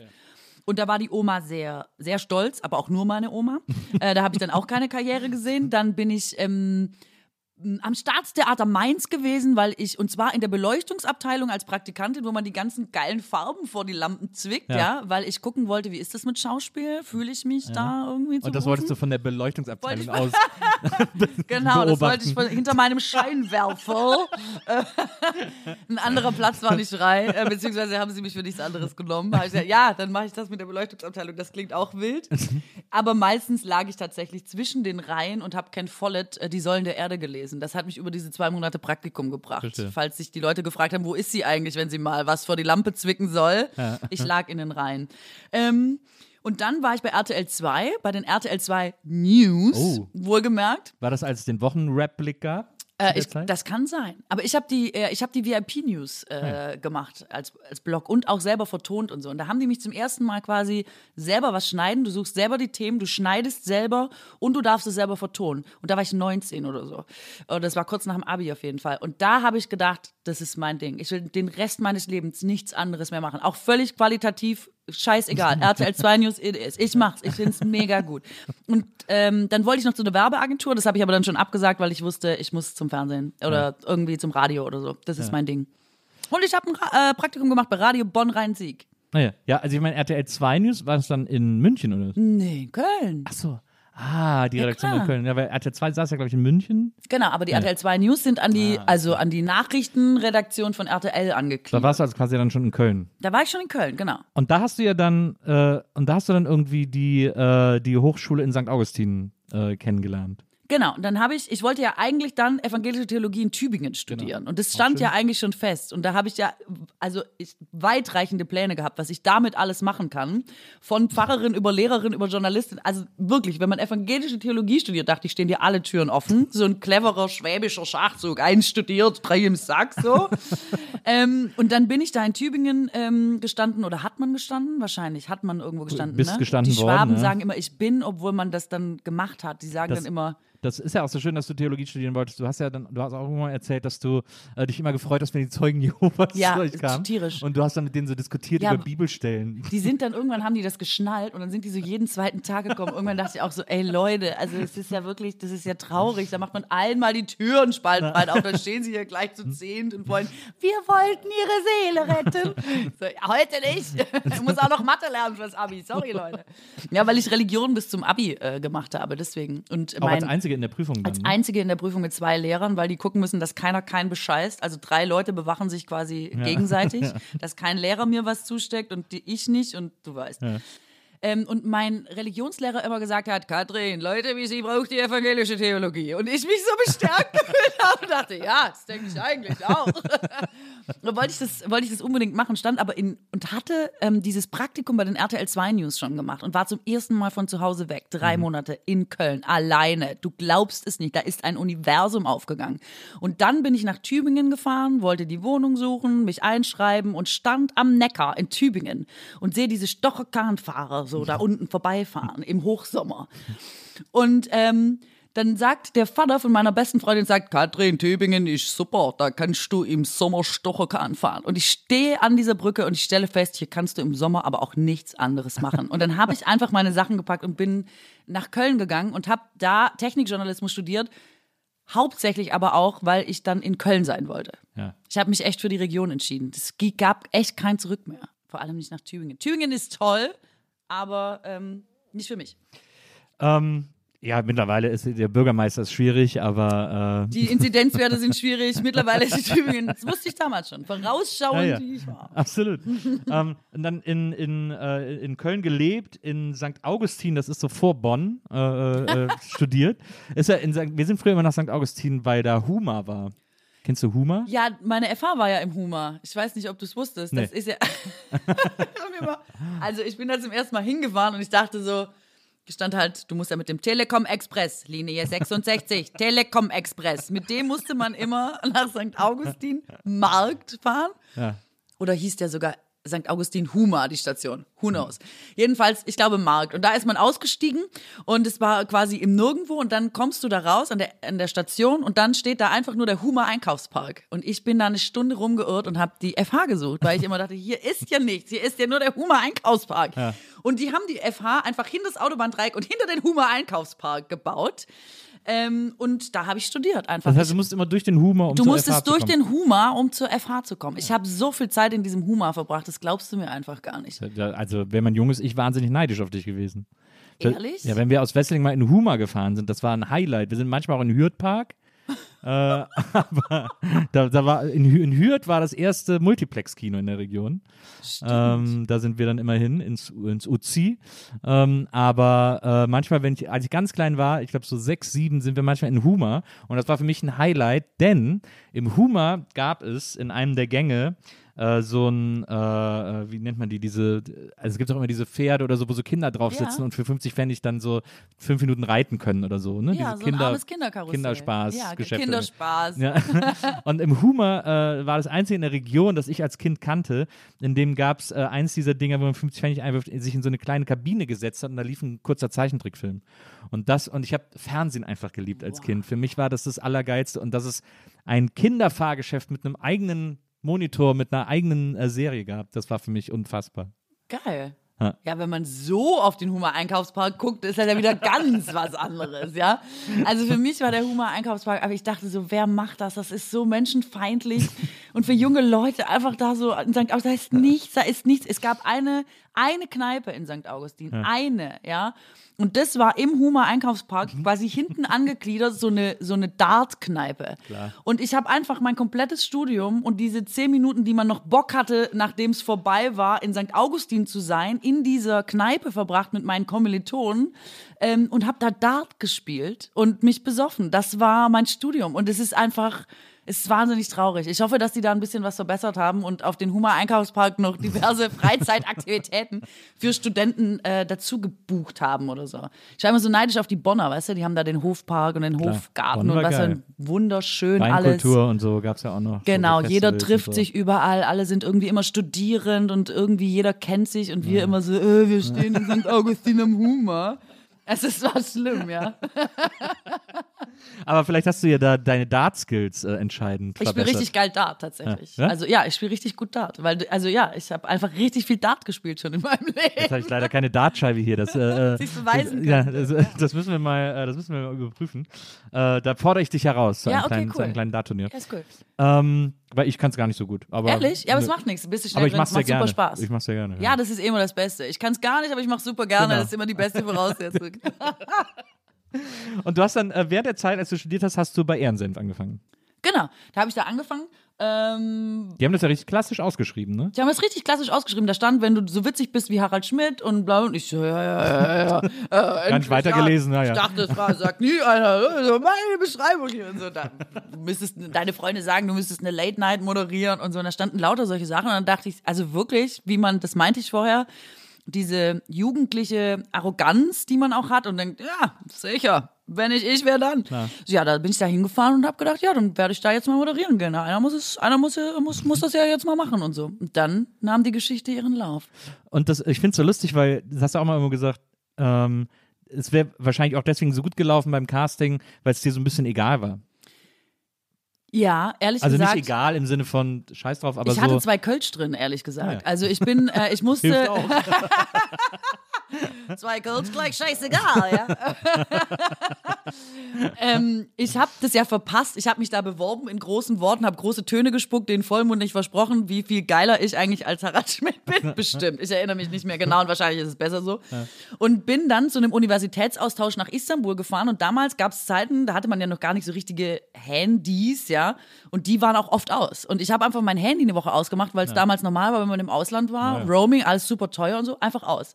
Und komme zurück, lande in Deutschland und dann habe ich so eine Nachricht auf meiner Mailbox gesagt, hallo, wir sind die Produzenten von Ehrensenf. Du hast dich bei uns beworben. Das Casting ist Donnerstag. Donnerstag war vier Tage her. ähm, und wir freuen uns, wenn du vorbeikommst, melde dich mal. Und ich so, fuck, fuck, fuck, das war die Chance meines Lebens und ich hab's verpasst und sitze in Istanbul und so.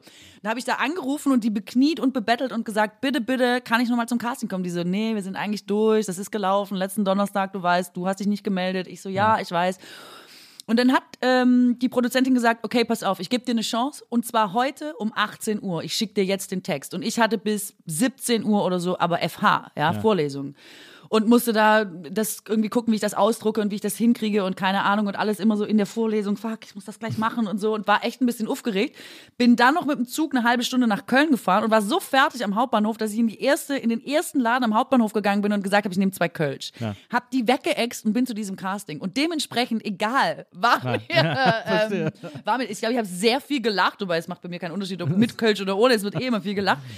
Und bin aber weg und fand es selber so witzig. Ich habe mich so kaputt gelacht und dachte, geil, dass du es mal gemacht hast, aber geklappt hat es jetzt sicher nicht. Das war nichts. So bin ich um die Ecke gegangen. Und zwei Tage später haben die angerufen und gesagt, also du musst noch mal kommen und musst es noch mal so machen, aber von uns aus hast du dann den Job. Und das, ähm, so nahm die Geschichte ihren Lauf. Ja, crazy. das ist ja, äh, das ist ja äh, wie bei mir eigentlich fast.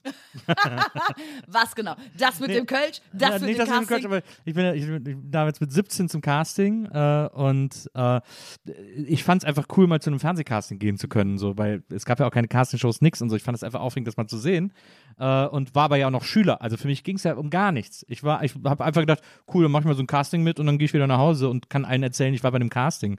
Und, äh, und deswegen war ich dann eben so entspannt. Und das fanden die natürlich dann so super. total. Ähm, und, äh, und haben mich ja am nächsten Tag dann angerufen, ja, du musst unbedingt herkommen, wir müssen Pressefotos machen und so. Also einen oh Tag mein später. Gott. Und es war, es war mega weird. Ich war dann sogar nach dem Casting noch auf einem Konzert in Düsseldorf äh, bei äh, Buddy Count. Ja. Äh, die haben dann damals gespielt mit einem Klassenkameraden und kamen dann spät nachts zurück und so bei uns zu Hause war noch Licht an. Ich so, habe ich wahrscheinlich ein bisschen zu lang gebraucht, bis ich hier nach Hause gekommen bin. Aber dann warst du ja total schnell auch ein Star, weil das waren ja damals alle Stars. Ich meine, das war ja für alle jungen Leute, waren die Leute bei Viva die absoluten Vorbilder. Man wollte so sein, man wollte dahin. Ich war immer so neidisch, weil ich dachte, das meine ich. Ich sitze hier in Aalen. Andere können mit 17 zu einem Casting bei Viva und moderieren. Und ich musste immer warten, warten, bis ich das Abi habe, warten, bis ich da wegkomme, warten, bis ich irgendwo bin, wo ich was machen kann und so. Es kam mir vor wie eine Ewigkeit.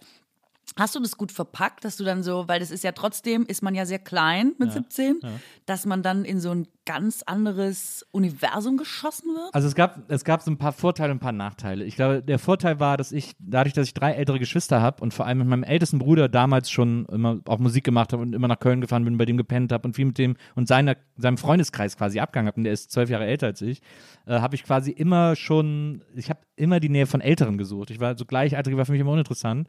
Und mein bester Freund, äh, Weidi, der äh, alt war wie ich und so, wir beide haben eigentlich immer nur mit Älteren rumgehangen.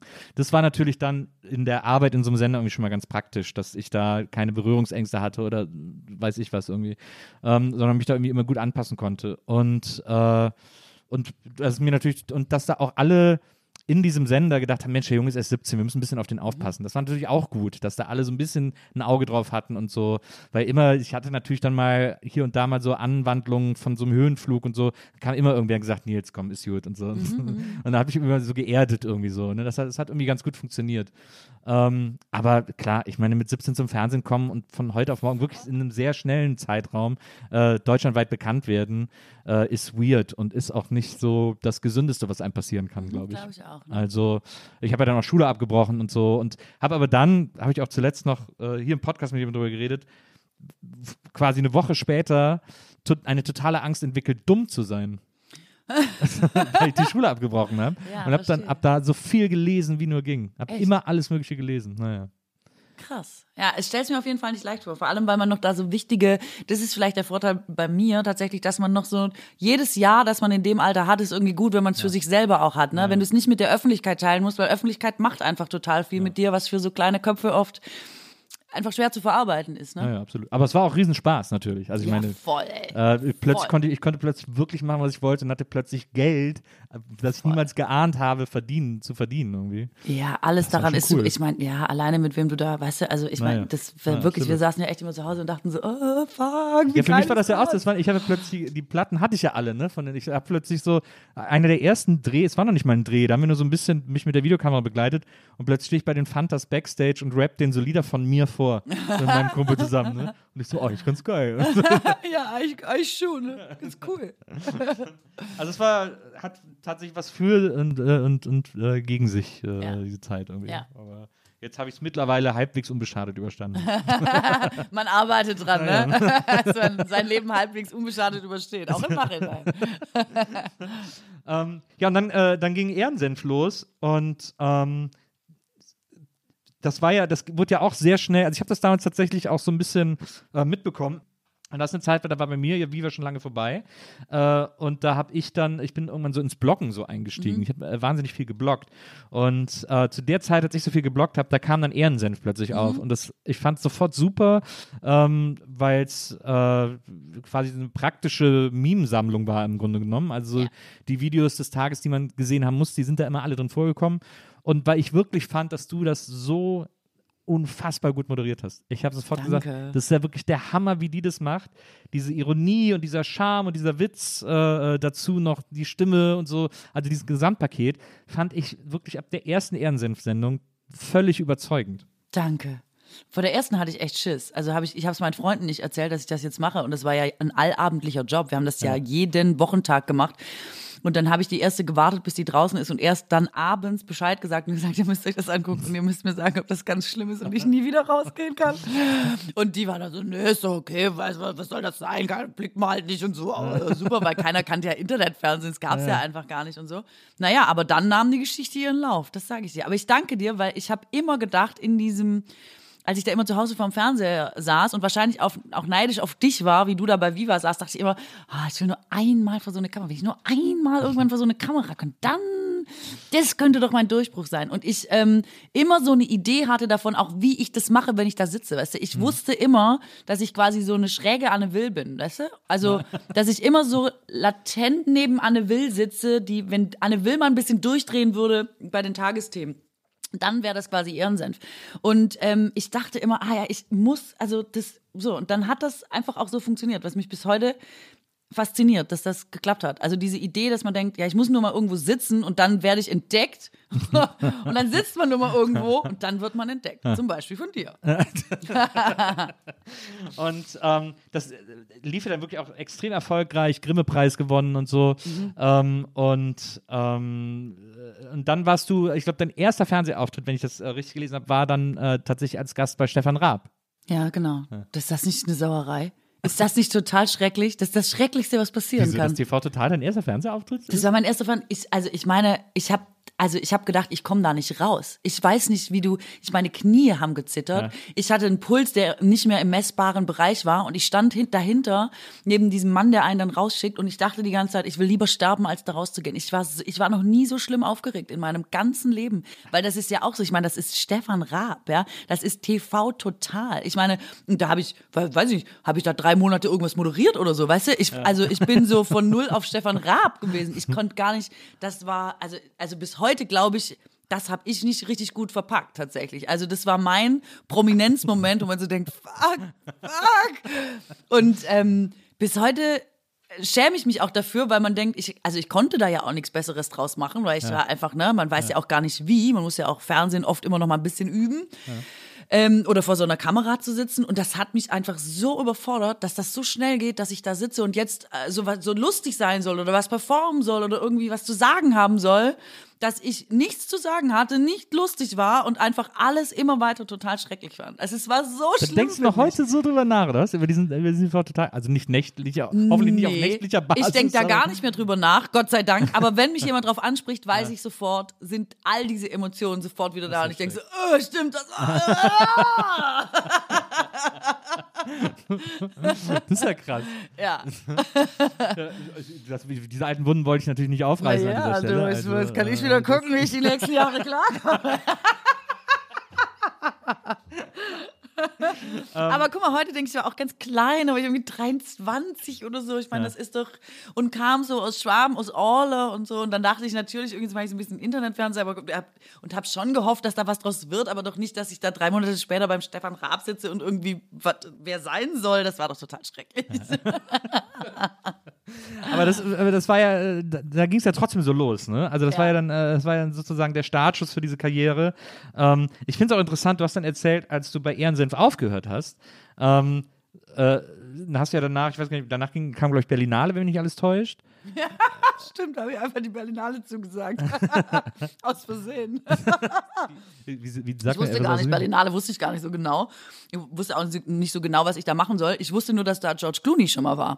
Und dann habe ich gedacht, das kann nicht verkehrt sein. Also irgendwo, wo George Clooney Klar, schon mal war. Das, das sind natürlich die Maßstäbe, nach denen man Jobs zu oder absagt. Richtig, da kann man hin. Und das war ja, und das wusste ich aber nicht, das war eine zehntägige Live-Sendung, jeden Tag 20 Minuten live aus dem Berlinale Palast. Direkt am roten Teppich. Und dann, ich weiß noch, ich habe das dann dem Produzenten von Ehrensenf gesagt, und gesagt, ja, hier, die haben mich gefragt und so, habe ich zugesagt und der so, was machst du da? Ich so, ja, äh, zehn Tage, zehn Tage, ja. Ähm, live. Ja, das ist live. Jeden Tag, zehn Tage live. Ich, und ich merke schon so an seinem Ton, was ist denn? Ich so, ja, zehn Tage live. Wieso? Aha, 20 Minuten. Ich so, ja, jeden Tag live, 10, 20 Minuten. Jeden Tag, ja, jeden Tag. Und da- und dann hat der so gesagt, Katrin, bin nicht sicher, ob du das hättest zusagen sollen. Und da habe ich erst die Dimension begriffen von dem, was ich zugesagt hatte. Ich so, ach so, meinst du jeden Tag so eine Live-Sendung, 20 Minuten vom roten Teppich, das ist krass. Und der so, ja, das ist krass. Und ich so, oh, fuck. Und auf einmal war George Clooney mein kleinstes Problem. Ja, das war das Erste, was ich im Fernsehen gemacht habe. Aber du, manchmal denke ich, ist doch auch gut, dass man da so naiv ist, weil wenn du das alles wissen würdest, was das bedeutet tatsächlich am Ende, dann würdest du dann würdest du ja nie irgendwas machen, ja. Ich bin da einfach rein und dachte, klar, moderiere ich euch jeden Tag live, irgendwas weg, so logisch. Aber ich fand es so lustig, weil du hast in einem Interview gesagt, äh, die zwei Wochen nach Ehrensenf, äh, bevor du einen neuen Job hattest, waren mit die härtesten deines Lebens. weil du so Angst hattest. Kommt und so. nichts mehr. Es kommt nichts Die härtesten zwei Wochen. Da war ich fast depressiv. Aber da war ich fast depressiv, ja? Pass auf, ich habe aufgehört bei Ehrensenf und dachte, so, Telefon an, jetzt wollen wir mal abwarten. Dann ging so der, der erste halbe Tag rum. Ich so, hm, es hat sich noch gar keiner gemeldet. Dann ging so der Tag rum. Ich dachte so, ja, dann keine Panik, gucken wir morgen weiter und so. Nächster Tag wieder den ganzen Tag Telefon. Es ist einfach nichts passiert, ja. Niemand hat sich gemeldet. Niemand hat, ich bin natürlich auch nicht auf die Idee gekommen, irgendwas zu machen. Und dann habe ich irgendwann, ich komme ja aus einer Familie, wo das ganz wichtig ist, auch eine Festanstellung zu haben, weil das in Schwaben gibt es das Modell freiberuflich und so. Und ich mit meinen Eltern telefoniert, am dritten Tag wohlgemerkt, als sich niemand gemeldet hatte, gleich von zu Hause die Durchsage gekommen, Katrin, wenn es fein nicht bei dir läuft, geh zum Arbeitsamt, James, steh nicht. da. Und ich war so, Fuck, wollen die mir sagen, ich bin arbeitslos? Ich muss zum Arbeit. Ich dachte, ich bin freiberuflich. ich habe drei Tage nichts zu tun. Ist das schon schwierig? Und da bin ich, ich habe mich dann so reingesteigert, weil ich diese Situation nicht kannte, dieses Nicht-Wissen, was passiert, dass ich richtig, ich dachte, das war's. Ich habe gedacht, ich habe die dümmste Entscheidung meines Lebens getroffen, da aufzuhören, ohne zu wissen, was danach kommt. Und dann ist Gott sei Dank Tita von Hardenberg schwanger geworden und ich konnte die Vertretung von Polylux moderieren. Aber ich hatte richtig Schiss, das, das war mein kurzer Ausflug vor eine Kamera. Vorbei. Aber da könnte man jetzt natürlich eine schöne Verschwörungstheorie draus basteln, dass du was mit Tita von Hardenbergs Schwangerschaft zu tun hast. Vielleicht. Kann ich leider jetzt nicht im Detail drüber sprechen, aber vielleicht äh, postet der Attila bei Telegram mal was dazu. Aber äh, ja, also ich, es ging ja dann wirklich immer weiter. Das ist ja so krass, finde ich, bei dir und bei deiner Karriere, dass so. Das finde ich auch so krass, weil nach diesen zwei Wochen war ich wirklich Also verunsichert, war ob noch was man passiert. wirklich gedacht, dass das wäre es gewesen. war's. Und, Und, äh, erstaunlicherweise geht es ja doch immer irgendwie weiter. Gell? Oder? Ja, also ich hatte auch so eine Phase, wo ich so nach, ich habe nach Viva war ich beim DSF und nach dem DSF, dann bin ich gerade Papa geworden und äh, war in Hamburg, war irgendwie, äh, diese Beziehung hat nicht funktioniert, war gerade Vater, hatte plötzlich neue Verantwortung. Äh, die DSF-Sendung wurde abgesetzt und ich wusste. Ich und merk schon, das Stress. Ich merk mein, schon. Mein Management hat gesagt, äh, du, hier kommt eigentlich nicht mehr so viel rein, wir brauchen jetzt eigentlich auch gar nicht mehr zusammenarbeiten und so. Ach, und ich habe gedacht, okay, das jetzt, das war es jetzt wirklich. Und ich konnte nichts. Also da habe ich, da hab ich wirklich eine Zeit lang gedacht, das war es jetzt. Wie lange ging die Zeit? Und also es war dann so, ich habe dann, äh, wir haben uns dann getrennt. Also die Beziehung lief noch ein bisschen, aber es war irgendwie klar, dass das nicht, nicht hinhaut. Wir haben uns dann getrennt. Ein bisschen dramatisch. Ich bin zurück nach Köln gegangen ähm, und habe dann da so ein bisschen meine Wunden geleckt ähm, und äh, konnte bei meinem Bruder unterkommen. Und hing dann da und habe dann die ganze Zeit gesagt, scheiße, was mache ich jetzt? Ich muss irgendwas, ich, das, ich muss irgendwas anstellen. Und wusste nicht was. Und die eine Sache, die ich immer machen wollte, auch schon zu Viva-Zeiten, die da schon so angefangen, was ich gesagt, wo ich immer gesagt habe, das will ich eins Tages mal machen, ist äh, Regie führen. Ähm, und dann habe ich gedacht, naja, dann, wenn du jetzt sowieso nichts zu tun hast, kannst du ja auch studieren. Äh, und dann habe ich mich in München beworben an der HFF, an der Filmhochschule und habe so gesagt, ich bewerbe ich bewerb mich jetzt nur da, weil ich will eigentlich nur dahin. Ähm, und guck mal und mach so dieses Schicksal, ne? Dieses Ding irgendwie so, also entweder sie machen es oder halt nicht. Dann muss ich Oder mir was anderes. doof, ja. ja, oder Ja. ich muss mir was anderes einfallen lassen. so. Und das hat dann geklappt. Dann bin ich nach äh, München, habe da angefangen zu studieren, dann ging irgendwie so ein neues Kapitel los. Irgendwie. Okay. Und sind dann die Türen wieder aufgegangen? Nee, dann auch noch nicht. Dann, da kann dann so das Bloggen, dadurch habe ich dann so ein bisschen für mich so ein gutes Ventil gefunden, quasi irgendwie auch so eine eigene super mini, mini, mini Öffentlichkeit herzustellen für mich. Und ähm, und habe dann studiert und dann während des Studiums wurde es dann irgendwann nochmal doof, nach so einer gewissen Zeit, da habe ich dann so ein bisschen so Panikattacken und so einen Scheiß äh, plötzlich gekriegt. Schöne Sache. Naja, so, also so slightly depressive. Ich will es nicht Depressionen nennen, weil ich glaube, Leute, die wirklich Depressionen haben, denen geht es viel schlimmer, aber, aber ich konnte nicht mehr schlafen nachts. Ich habe mich in die Straßenbahn gesetzt, weil ich da schlafen konnte. Das war so ganz Ehrlich? ätzend. Ja. Ähm, das war, also diese Panikattacken, die haben mir echt den ganzen Tag zerhauen irgendwie. Das, ich habe nichts mehr gebacken gekriegt. Und dann hat ein Freund von mir, der auch seitdem, also ich kannte den vorher so ein bisschen, der hat dann gesagt, äh, zieh mal bei mir ein. Und der hatte aber gar keine, der hatte eine Einzimmerwohnung mit einem Schlafzimmer. Und ich so, okay. Und dann bin ich bei ihm auf der Couch sozusagen eingezogen und äh, bei ihm ging es ein bisschen ähnlich in der Zeit. Und wir haben uns dann gegenseitig so ein bisschen wieder, wieder Echt? aufgebaut irgendwie. Das hat echt äh, überraschend gut geklappt. Und ähm, ja, und dann bin ich von da aus irgendwann nach Berlin, weil ich dann auch in München nichts mehr so richtig zu tun hatte. Und habe dann sozusagen stetig, ab dem Moment, wo ich in Berlin war oder mir oder mich sehr bewusst nach Berlin wieder bewegt habe, habe ich dann stetig angefangen, wieder so ein bisschen äh, an mir zu arbeiten oder zu versuchen, auch mehr Jobs zu akquirieren oder ein Management zu finden ähm, und war immer einfach ab dann sehr dankbar für alle Möglichkeiten, die ich bekommen habe und für alle Jobs, die ich bekommen habe und habe dann da so ein bisschen wieder zumindest so ein kleines Standing wieder aufgebaut und dann habe ich Maria kennengelernt, ähm, die irgendwie erzählt hat, sie würde Podcasts machen und ähm, vor, das ist jetzt auch schon sechs Jahre, glaube ich, her, ähm, oder nee, fünf, warte mal, wir sind, äh, ich glaube, fünf Jahre. Ähm, und sie sagte, sie würde Podcast machen und ich wollte mit Donny und äh, Herm eben diesen, äh, wir hatten mal kurz überlegt, ob wir einen Podcast machen sollen, weil es so in der Luft lag irgendwie. Mhm. Ähm, und dann hat sie gesagt, ja, ich kann ihn produzieren. Und das war halt genial, weil wenn wir drei Jungs das gemacht hätten, wäre so eine halbe Folge erschienen, Ja. die wir so auf dem Handy so aufgenommen hätten. Und äh, weil sie dann gesagt hat, ja, ich kümmere mich und sie hat auch hochgeladen und geschnitten und so ist dann Gäste des Geisterbahn gestartet. Darüber, über diese Arbeit mit Maria kamen dann diese ganzen Sachen wieder alle irgendwie zusammen. Und jetzt habe ich mich dann so mühsam quasi, aber sehr äh, bedacht irgendwie da einfach wieder so ein bisschen zurückgearbeitet. Aber hast du das Gefühl, weil das hast du ja gerade, das hat so ein bisschen durchgeklungen, dass du jetzt wieder dankbar dafür bist, dass man Total. manche Dinge eben, also dass man manchmal so einen harten Weg gehen muss Ja. und auch einen harten Umweg, weil man offenbar diese Lektion auch nochmal äh, machen muss. Man kriegt dann, es wird einem dann viel genommen, ähm, aber man kriegt auch was dafür zurück, was das, was man dann hat, eigentlich auch schöner macht als, weißt du, weil was Ja. bringt dir das alles? Hast du ja sicher auch gehabt, diese Phasen, wo du so viel erlebst und so viel machen kannst. Du weißt es nicht eine Sekunde zu schätzen oder bist so schnell im Leben, dass die Dinge eh nur so an dir vorbeirauschen und eigentlich ist es eh voll verschenkt und total schade. Na, absolut. Also das, das ist genau das. Ähm, ich bin jetzt so dankbar, weil ich, äh, ja, weil ich damals einfach gar nicht die äh, geistige Reife und Kapazität hatte, das alles äh, anzunehmen und d- nicht einfach, weißt du, mit 17 ist einfach die Dinge, die du mit 17 hin vorgesetzt kriegst, die sind für dich selbstverständlich. Ja. So funktioniert einfach so ein Teenager-Gehirn irgendwie. Und so war das bei mir natürlich auch. Deswegen war dieser Ruhm und dieser ganze Stuss war für mich so total selbstverständlich. Und das war super weird, als das nicht mehr da war. So. Und als wirklich gar keiner mehr angerufen hat.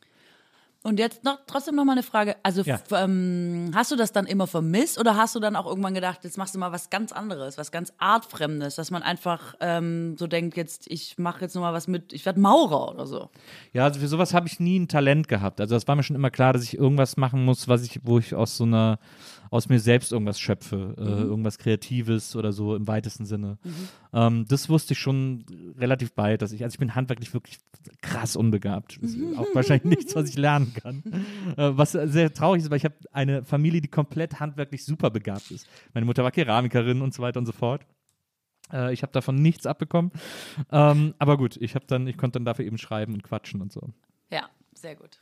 Ja. Okay, verstehe. Ähm, aber zurück zu dir. Das ist ja. Äh, Nun zu ja, mir. das soll ja, das soll ja Aber apropos zu mir, ich habe mal eine andere Frage. Hier Ja. steht ein Bild von Thorsten Sträter in einem wunderschönen Silberrahmen. Ja. Ist das, hast du es extra für mich aufgestellt? gehen.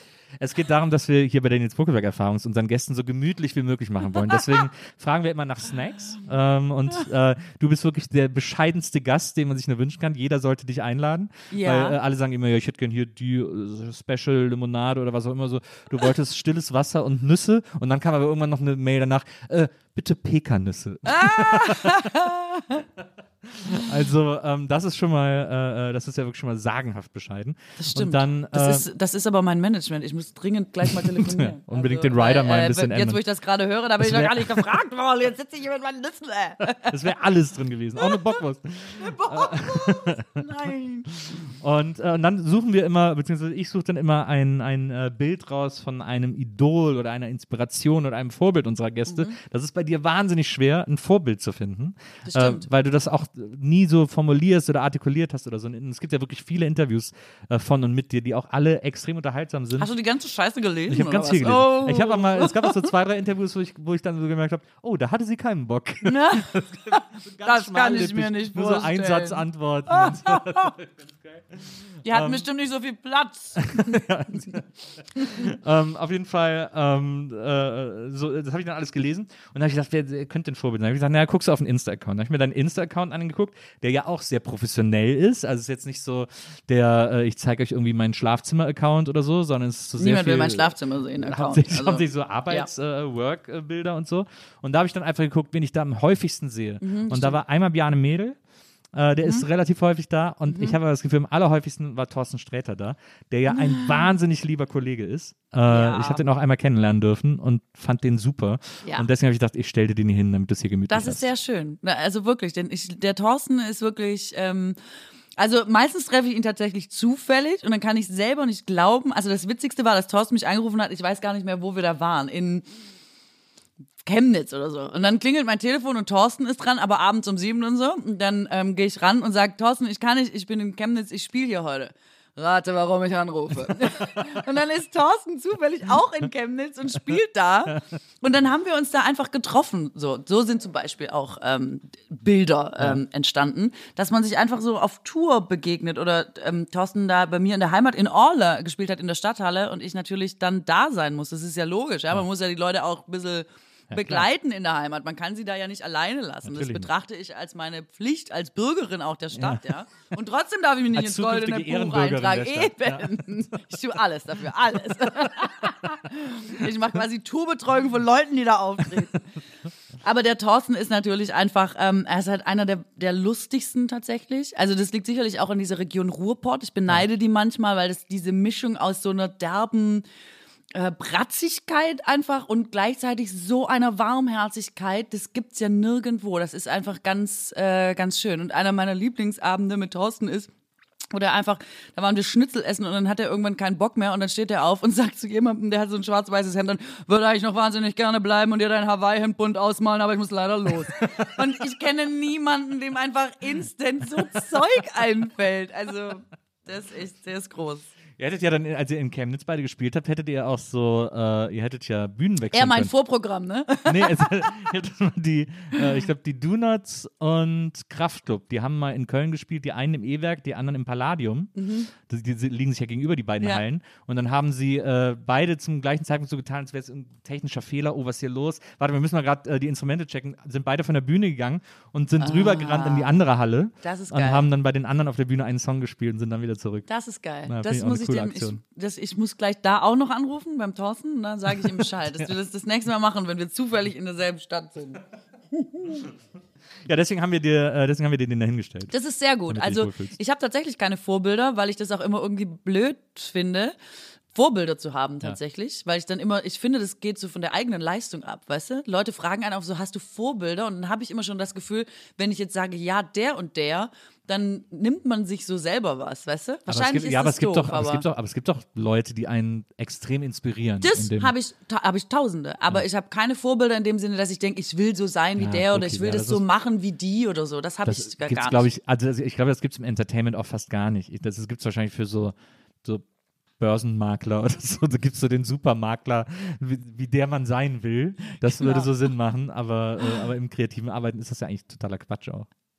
Ja, ich finde es also ich find's gut, wenn Leute einem so zeigen, was sie können und wo ihre Kunst ist. Aber ich, wie du sagst, dann muss man versuchen, das selber zu machen. Oder Benjamin von Stuttgart-Barre hat immer gesagt, schreibt am Anfang nicht jeder das irgendwo ab, was er schreibt. Und das macht man eben so lange, oder das, was man halt gut findet, und dann macht man das so lange, bis man das selber schreiben kann. Und das verstehe ich schon ähm, quasi, aber gar nicht so bewusst als, den und den nehme ich mir jetzt, den finde ich super und jetzt versuche ich das so lange so zu machen, bis ich das so nee. kann wie der oder die. Das habe ich aber nicht, ja.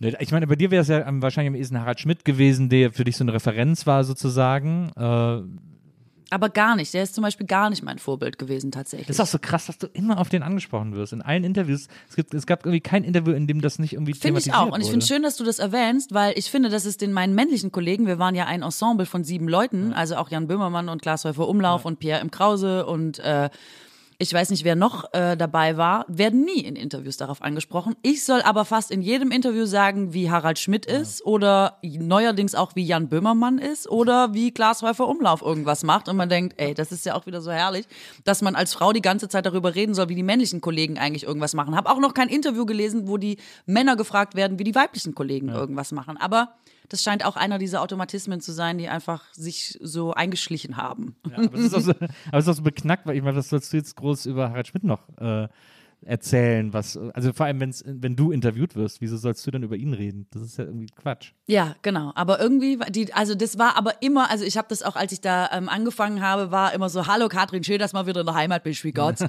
du sage mal, wie ist denn eigentlich der Harald Schmidt? Es ist einfach auch so diese, dadurch, dass er ähm, eben auch so war, wie er war und ähm, sich so gegeben hat und die Karriere so gestaltet hat, war das ja auch super lange die Frage in Deutschland, wie ist der eigentlich wirklich? Und ich glaube, dass da einfach jeder seine Chance nutzen wollte, jetzt endlich mal an jemandem dran zu sein, der da vielleicht eine Antwort drauf hat. Aber ich weiß es auch nicht. Ich bin froh, dass wir das auf so einer Metaebene äh, abgehandelt haben. Aber, ähm, genau. Was ich noch über Jan Böhmermann sagen wollte. ähm, auf jeden Fall, wie gesagt, du hast dann, du hast verschiedene Shows gemacht, die auch immer sehr auf dich zugeschnitten waren. Ähm, also du hast irgendwie nie, du hast jetzt nie eine Sendung gemacht, wo man gesagt hätte, ja gut, da haben sie jetzt einfach irgendwen gebraucht, sondern es waren wirklich immer äh, äh, Katrin Bauerfeind-Sendungen, die du moderiert Ja. hast. Das ist übrigens sehr clever. Einfach immer überall gleich schon mal den eigenen Namen Das, draufschreiben. ja, unter anderem ist das. Ich wollte das gar nicht. Ich wollte nicht, dass meine Sendung Bauerfeind heißt, weil ich immer so dachte, da hängt so auch so eine Erwartung dran. Dann steht da Bauerfeind drauf, dann erwarten die Leute ja auch irgendwas. So, was erwarten die denn beim Namen Bauerfeind? Ja, nichts, aber gut. Also so wie ähm, Wolfgang Schäuble hat ja ja im Interview angeblich mal gesagt, äh, scheiß Name. Was für ein Scheiß Name. Bei ihm äh, in der, im, im, ähm, im Dorf, da wo er herkommt, da hätte es einen Elektroladen gegeben und die wären 100 geworden und die hießen doof. Und dann stand über dem Ladeneingang 100 Jahre doof. Und so käme ihm mein Name vor. Bis heute weiß ich nicht, warum er mich einfach grundlos dissen wollte. Wolfgang Schäuble, was ist los? das war merkwürdig, aber gut.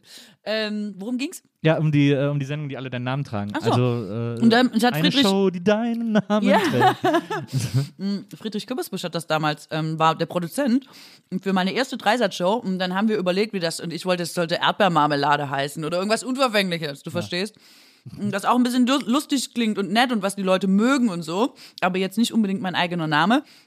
Und dann hat, äh, hat der ähm, Friedrich Küppersbusch gesagt, Katrin, dein Name ist das Beste, was wir haben, den schreiben wir da jetzt drauf. Und seitdem steht auf allem, was ich mache, mein Name. Ich mir denke, das ist das Beste, was wir haben. ja. Aber das, äh, aber das, ich meine, das ist ja tatsächlich, das ist ja auch ganz schlau. Also es ist ja auch, weil, ähm, weil du dir ja jede Sendung, die du moderierst, natürlich auch total zu eigen machst, weil du eben so eine, so eine starke Präsenz hast und so und äh, wie die das in der Schauspielschule Stuttgart schon irgendwie ganz richtig erkannt haben. ähm, und, äh, und man eine Sendung ja vor allem auch wegen dir guckt und deinem Blick auf die Welt, Boah, den du irgendwie danke, immer, den, du, danke. den du irgendwie immer vermittelst und so. Ähm, ich, äh, es gibt ein Projekt, auf das ich sagenhaft neidisch bin, das du gemacht Ja, hast. ehrlich, welches? Ähm, das sind die äh, beiden Staffeln, nennt man es wahrscheinlich von äh, 1, 2, 3, äh, also 1, 2, 3 Moskau und 1, 2, 3 Istanbul, äh, wo du mit Henning Wieland Ja. äh, einmal ein Wettrennen nach Moskau und einmal zusammen, äh, glaube ich, im, im VW-Bus nach Istanbul gefahren bist. Das muss ja das Allergeilste gewesen sein. Das war super gut. Also das war wirklich. Henning auch ein super, wahnsinnig netter Typ. Henning ist mega gut. Wegen Henning habe ich Herpes übrigens. Henning hatte bei dieser Reise, nicht was ihr jetzt denkt. Nein, nein, nein, nein, nein, ganz anders. Move, Gürtel, Gürtelrose ist eine Form von Herpes quasi. Und der Henning hatte Gürtelrose auf dieser Reise und stand jetzt quasi, also man muss sich jetzt die Figur von Henning Wieland vorstellen. Er ist ja so ein bisschen, er isst sehr gerne, sage ich jetzt mal. Und er, er, es hat ihn immer so am Bauch gejuckt. Also stand er immer so vor mir und hat sich immer so ganz großzügig so seinen Bauch gekratzt und so und hat immer gesagt, ah Mist, Mist, ich habe hier Gürtelrose, ich habe hier Gürtelrose. Und ich habe irgendwann, ich weiß es nicht, wo wir da waren ähm, auf der Reise, Bulgarien oder so, habe ich gesagt, ach, jetzt ist es mir zu blöd, ich kratz dich jetzt da auch mal am Bauch und habe da so an dieser Gürtelrose rumgeschnappt und der Henning sofort so, das ist eine Form von Herpes, das darf man nicht. Und ich war so, fuck, fuck, fuck, was, was, was? Und äh, ich krieg Herpes und seitdem habe ich Herpes. Das ist ja die schlimmste Herpes-Ansteckgeschichte aller Zeiten. Du hast gedacht, jetzt kommt was mit Knutschen Nee, oder aber was wieso, weiß ich. wieso aber wolltest du ihm denn, wieso willst du denn weil jemandem die immer Gürtelrose dieses kratzen? jeden Tag, wann immer ich vor ihm stehe, sobald die Kamera nicht läuft, der Henning so, oh, oh, kratzt sich da was am Bauch mit seiner Gürtelrose. Es ist mir so auf die Nerven gegangen. Es war auch so, äh, äh, kratz, kratz. Ich so, ja, mach ich jetzt auch mal. Und er war wirklich so, sag mal, wie blöd bist du eigentlich? Ich so, ja, offensichtlich sehr blöde. Wusste ich nicht. Ich wusste das alles nicht. Hat sich erst im Nachhinein alles aufgeklärt, aber ja. Na, hast du also ein schönes Souvenir Ein äh, schönes. Souvenir. Da hast du wirklich länger Produktion. was von. Die Reise werde ich nicht so schnell vergessen. aber, äh, aber ja trotzdem wahnsinnig äh, aufregend. Du hast auch erzählt, du bist so durch Albanien gefahren, alle haben immer gesagt, oh, oh, musst du aufpassen, Albanien. Und das war aber total geil eigentlich. Weil ich denke auch manchmal darüber nach, ob man nicht mal nach Albanien äh, fahren sollte, um das so ein ist bisschen so zu erkunden. ein wunderschönes Land, das sage ich dir. Aber vor Albanien hat mich jeder gewarnt, weil da haben alle gesagt, Albanien, da hört Europa auf. Also ich habe nur solche Sachen gehört. Oder meine Oma hat dann, ich habe ihr das gesagt und was ich mache, und dann sagt, also Katrin, wird's besser sein, wir verabschiedet uns schon mal. Sie dachte einfach, ich sterbe. Albanien gesehen, tot. Das passiert. Ähm, naja, also das ist natürlich ähm, damals, das ist ja ein sehr armes Land. Ähm, und es passieren immer, wie in sehr vielen armen Ländern, diese komische Dinge. Irgendwas brennt auf einem Feld, weit und breit ist keiner zu sehen. Man fährt zehn Kilometer, drei Menschen laufen an der Straße, man fährt wieder zehn Kilometer, man weiß weder, wo die hinwollen, noch wo die herkommen, noch was es damit auf sich hat. Also diese, ähm, aber das ist eins der schönsten Länder, äh, in denen ich je war. Also das ist landschaftlich einfach unschlagbar. Und jetzt mittlerweile ist es ja auch total äh, in Ordnung. denn wir- Das ist ja auch schon 10, 12 Jahre her, als wir da waren, kannst du super gut hinfahren. Also ich kenne viele, die da mittlerweile zum Wandern hinfahren, was total absurd ist, weil Österreich immer so ein Land war, wo man zum Wandern hingefahren ist. Aber jetzt ähm, geht man nach Albanien. Aber ich empfehle das tatsächlich sehr. Na, super.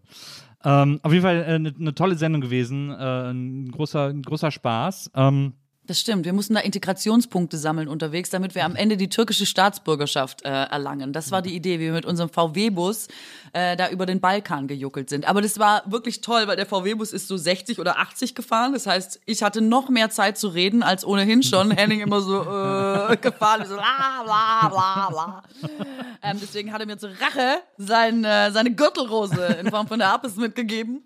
Ähm, und das war, also das ist echt einfach total schön, weil das entschleunigt und du wirst dafür bezahlt. Das ist unbezahlbar. Und ähm, tatsächlich habe ich mir danach aus nostalgischen Gründen einen VW-Bus auch gekauft, so einen, weil ich dachte, ich will nur noch so reisen. Das ist ja total herrlich. Einfach jemand fährt das Ding und ich quatsch den voll und dann kommt man irgendwann in die Türkei. Also besser kann es ja nicht laufen. Und äh, habe mir einen VW-Bus gekauft und dann festgestellt, als ich zum ersten Mal selber damit los bin, dass ich nichts gemacht habe in diesem Bus, außer drin zu sitzen und zu quatschen. Wenn ich einen Kaffee wollte, ist einer von der Produktion los und hat den Gaskocher angemacht. Ich so, was? Das Ding hat Gasflaschen, die man bedienen muss? Also, dann, ich bin müde. Dann hat immer einer dieses Bett aufgebaut, das da hinten drin ist. Als ich selber losgefahren bin, ich so, das geht in dieses Bett, wie kann man denn in der Scheiße liegen? Das kannst du ja auch nicht. War völlig überfordert mit dem ganzen Bus, hab eine halbe Tour gemacht, bin ähm, anderthalb Stunden hinter Köln gewesen, am Rastow Ferntal, glaube ich, hab Leute angerufen und gesagt, hol sofort diesen Bus ab, ich fahre nie wieder mit dem VW-Bus irgendwo hin. Aber diese eine Reise mit dem Henning war halt herrlich. Also Magisch. wirklich schön, ja. Ja. Magisch, magisch, ja. magisch, magisch. möchte man sagen. ähm, äh, fand, ich, äh, fand ich ganz toll. Und äh, jetzt mittlerweile muss man ja sagen, dass du äh, sozusagen auch ähm, den Kreis geschlossen hast zu, äh, zum Schultheater äh, und, zu, und zu deinem Vorsprechen in, Mhm, in, äh, in Stuttgart, weil du ja jetzt auch schauspielst. Und Jetzt bin ich auch Schauspielerin. Jetzt auch habe ich es geschafft. Auch Ja. ohne die Hochschule naja, Stuttgart. Schmuckdesignerin fehlt noch, aber Das ist gemein. Äh, das kann ja immer noch kommen, das ist ja fürs alten Teil. Ähm, Mhm. aber, äh, aber jetzt bist du auch Schauspielerin, hast in diversen Produktionen auch mitgespielt, äh, in, in mehreren Krimis ähm, äh, und Filmen und Kinofilmen. Aber vor allem jetzt auch deine eigene Serie, Ja. die dann sogar noch von Ralf Fußmann geschrieben wird. Ja. Also da muss man ja wirklich sagen, das ist ja wirklich krass, wie deine Karriere immer so da, ich finde, du hast ja auch offensichtlich mit so einer gewissen Geduld, bist ja auch mit so einer Geduld angegangen, so einfach dir eben keinen Bullshit geben zu müssen, sondern immer die Sachen zu machen, die irgendwie, die du gut findest oder die, die irgendwie, die, die dich weiterbringen, dass das quasi immer so, die ist ja sehr nachhaltig, die Karriere, wie man heutzutage so schön sagt, weil du, weil du sehr immer eins aufs andere aufgebaut hast. Ähm, das ist aber gar keine Absicht tatsächlich, sondern ich habe auch viel aus Mutlosigkeit nicht gemacht oder so. Ne? Also man kann natürlich schneller irgendwo stehen und bei einem größeren Sender. Ich habe mich aber einfach nicht getraut, weil ich dachte, ja, ja, ist schön, dass ihr mir jetzt hier so eine Sendung anbietet äh, am Freitagabend um 22:15 Uhr, aber jetzt nehmen wir mal an, die läuft äh, sechsmal nicht gut, dann habe ich einfach keinen Job mehr.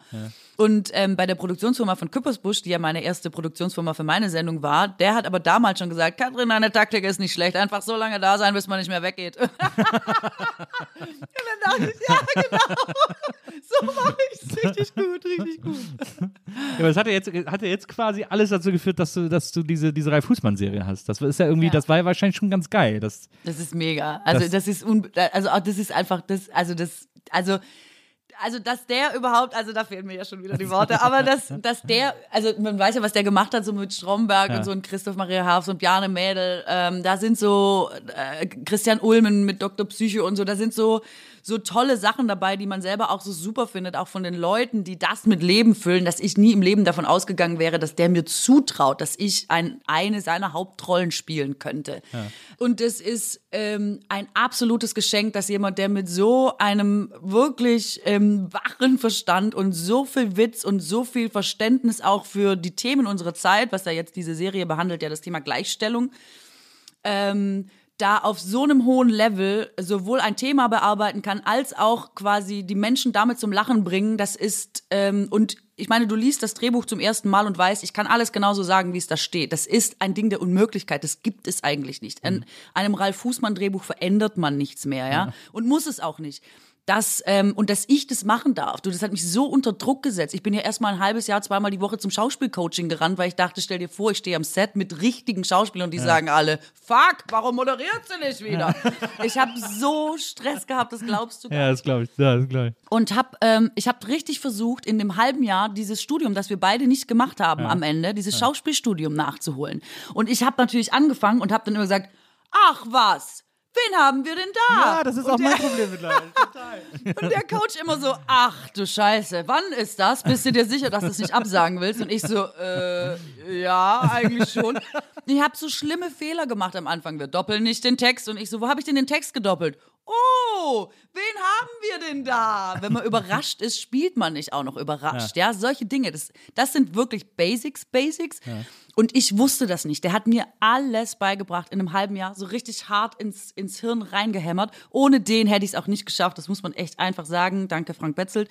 Aber ähm, das am Ende, ich habe eine Freundin von mir sagt immer, mh, hat man Glück im Leben oder kriegt man was geschenkt oder so? Und ich bin immer der Meinung, es kommen manchmal gute Dinge zu einem, aber dann muss man hart dafür arbeiten. Und das ist so eine Sache gewesen. Ich betrachte das als absolutes Geschenk, genau wie Ehrensenf damals, dass man das machen darf. Und dann muss man hart dafür arbeiten, dass es funktioniert. Und jetzt hat's funktioniert und ähm, das ist einfach, ach, ich könnte da noch zehn Staffeln von machen, glaube ich. Das ist echt, das ist toll, ja.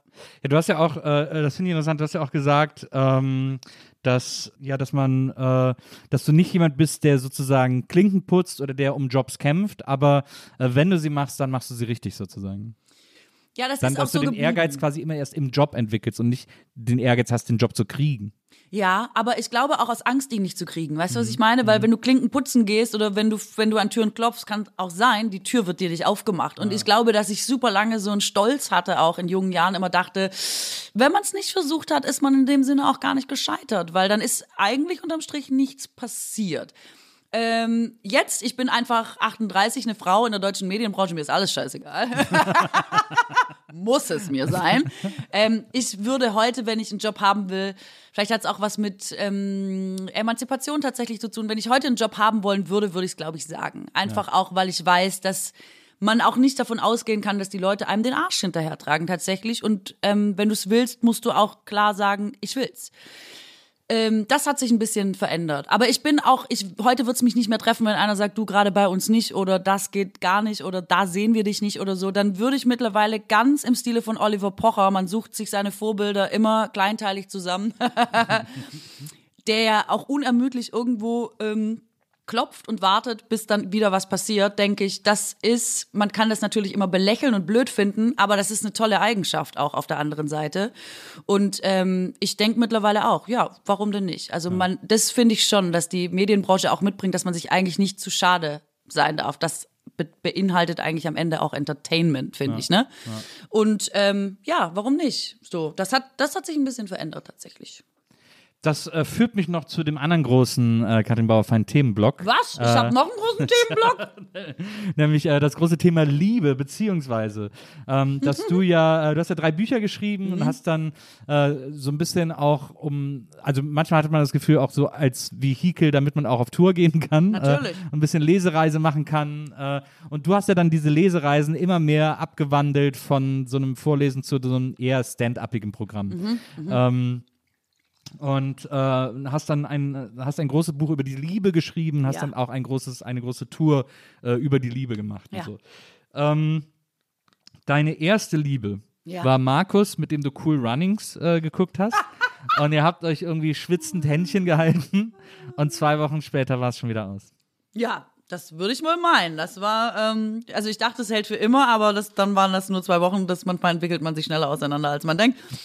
Aber ähm, ja, das waren auch schöne zwei Wochen, weißt du? Bei mir im Leben dreht sich immer alles um diese zwei Wochen.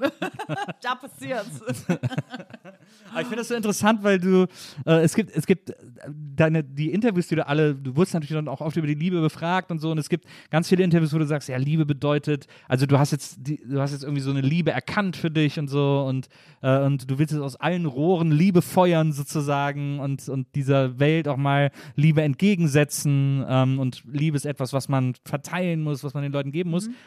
Und dann gibt es aber auch andere Interviews, wo du irgendwie erzählst, so, ja, Liebe, also wo du wirklich so sehr ernst über Liebe sprichst und sagst, ja, das ist, das, die Leute sagen heute irgendwie nach zehn Minuten, ich liebe dich, äh, aber das ist etwas sehr Wertvolles, das muss irgendwie, das kann man nicht sofort verfeuern. Äh, Liebe ist etwas Ernstes, da muss man mit vorsichtig sein. Und ich sage das erst, wenn ich 52 Prozent sicher bin und so bla bla. Das- da- 52, äh, 250 92 sage ich gar nicht, ja. Und da habe ich mich äh, gefragt, wie das zusammenpasst. Oder ob sich das dann geändert, ob es einfach Interviews zu unterschiedlichen Zeitpunkten waren und sich das einfach so geändert hat. Das ist einfach, ob ich den Interviewer leiden kann oder nicht, äh, ehrlich gesagt. nein, nein. Das Ding ist, ähm, als ich angefangen habe, das, also ich wollte ja ähm, Pfarrerin werden, ne? Das hatten wir ja schon abgehandelt und wollte evangelische Theologie studieren mit dem Wunsch, ja quasi rauszugehen und den Menschen etwas Gutes zu geben. Jetzt habe ich dann irgendwann gemerkt, vielleicht ist die Kirche nicht der richtige Rahmen dafür, aber ähm, du weißt, das war mein ursprüngliches Ansehen. Über den, quasi über den Glauben dachte ich, kann man den Menschen etwas Gutes geben. Man kann sie bestärken und man kann ihnen Kraft und Halt geben. Das ist doch toll. Also dieses Pfarrerin-Ding. Und ich dachte immer so, äh, diese Prediger in Amerika zum Beispiel, das fand ich immer so faszinierend, die diese Messen da im Fernsehen abhalten und so, ja. Und dachte immer, ah, das ist so krass, wie die Leute da hinstürmen und wie die so richtig, weißt du? Wie die denen so richtig was geben auch. so Ja, wie und das sind diese ja auch richtige empowern. Programme tatsächlich, die die da machen, ne? Also es ist richtig krass. Und dann, ähm, ich finde das inhaltlich jetzt gar nicht unbedingt so richtig, aber ich dachte immer, trotzdem reist da jemand rum, quasi wie so ein Wanderprediger, geht zu den Menschen, macht den so, erzählt den und so und alle so, ja, ja, Mann, geil. Und dann fährt er wieder weiter und macht das wieder woanders und so. Und das ist doch eigentlich vom Prinzip her eine gute Idee. Ich mache den Fernseher an, ich sehe Pegida auf den Straßen marschieren und ich denke, fuck, ich muss irgendwas tun, weil ich finde das, also wie wir alle das äh, finden, äh, mehr als schwierig. Und ähm, eh so die Zeit gewesen, alle so ein bisschen aggro, überall so eine kleine Schlägerei in der Luft, überall so ein bisschen, ja, erst ich und wenn nicht, dann hau ich dir auf die Fresse, ich muss hier durch und so. Und dachte so, ich, darum sind wir ja auch ein bisschen in der Öffentlichkeit, man muss doch seine Stimme nutzen, man muss doch die Möglichkeiten nutzen, die man hat. Und dann dachte ich wieder an meine Wanderprediger-Idee, dass ich dachte, ich mache jetzt ein Buch über Liebe und ich gehe damit auf Tour und ich versuche genau das. Wenn die da draußen marschieren, und das ist mir tatsächlich passiert, und ich glaube, es war sogar in, Chem in Chemnitz, dass die Leute, dass Pegida draußen marschiert ist und ich drinnen gespielt habe. Und man geht dahin und man sagt den Leuten, nein, das ist nicht die Wahrheit und das ist nicht das, wie wir als Menschen miteinander umgehen müssen. Das ist nicht das, wie wir die Welt sehen müssen, sondern ich habe euch ein anderes Angebot. Das heißt Liebe und das sieht so aus. Das betrifft diesen zwischenmenschlichen Part und dieses, diese, dieses, diesen Umgang miteinander in der Gesellschaft. Das ist der eine Teil, den du ähm, zitiert hast. Und der andere, warum man vorsichtig sein muss mit Liebe, das ist der private Teil. Ich finde, dass man da nicht so lapidar mit Liebe umgehen sollte. Und Das ist gar kein Widerspruch für mich, sondern ich finde, auf der einen Seite sollte ich doch versuchen, ein netter und ein guter Mensch zu sein und niemanden abzufacken ohne Not. Und auf der anderen Seite heißt das trotzdem nicht, dass ich jetzt jedem Zweiten, den ich auf der Straße treffe, wo ich denke, huh, er sieht gar nicht schlecht aus, sage, wow, wir beide, wie sieht's aus? Ich mit Liebe und so. Also für mich ist einfach, sind es zwei unterschiedliche, ähm, zwei unterschiedliche Geschichten. Ich bin ganz froh, dass ich sie heute hier mal zusammenführen konnte. Aber es ist doch, aber es ist doch, aber ich, ich finde, ich finde trotzdem, es hatte so eine, es hatte so eine, so eine Schwere, wie du so einen privaten Liebesbegriff definierst. Ist das, ist das so, dass das bei dir, äh, dass du erst so ganz, ganz sicher sein, dass du da so fast so ein bisschen kontrollig bist, was dein eigenes äh, Liebesgefühl betrifft? Weil ist doch, das Schöne ist doch, wenn man von so einem Gefühl so überwältigt wird und das einfach raus muss, scheißegal, wie lange ich den anderen jetzt kenne. Also okay, jetzt nicht direkt auf der Straße, aber äh, äh, irgendwie, wenn ich ihm nach einer Woche schon sagen will oder so. Nee, also so bin ich ja gar nicht. Also das bin ich ja. Und ich fand immer so, ich fand immer so schlimm, wenn Leute so ganz schnell gesagt haben, ähm, ich liebe dich. Und dann dachte ich so, ja, warte mal, Moment mal, Moment mal, Moment, jetzt mal Moment. Wir kennen uns ja noch Ja, aber du lädst das doch total auf. Es kann ja so sein, dass ich übermorgen irgendeine Charaktereigenschaft von mir zeige und der denkt, "Äh, Mist, jetzt habe ich schon gesagt, aber es stimmt eigentlich gar nicht so richtig. Dann denkst du immer, mein Gott, Aber es ist doch kein Vertrag. Ja. Ich liebe dich sagen, ist doch kein.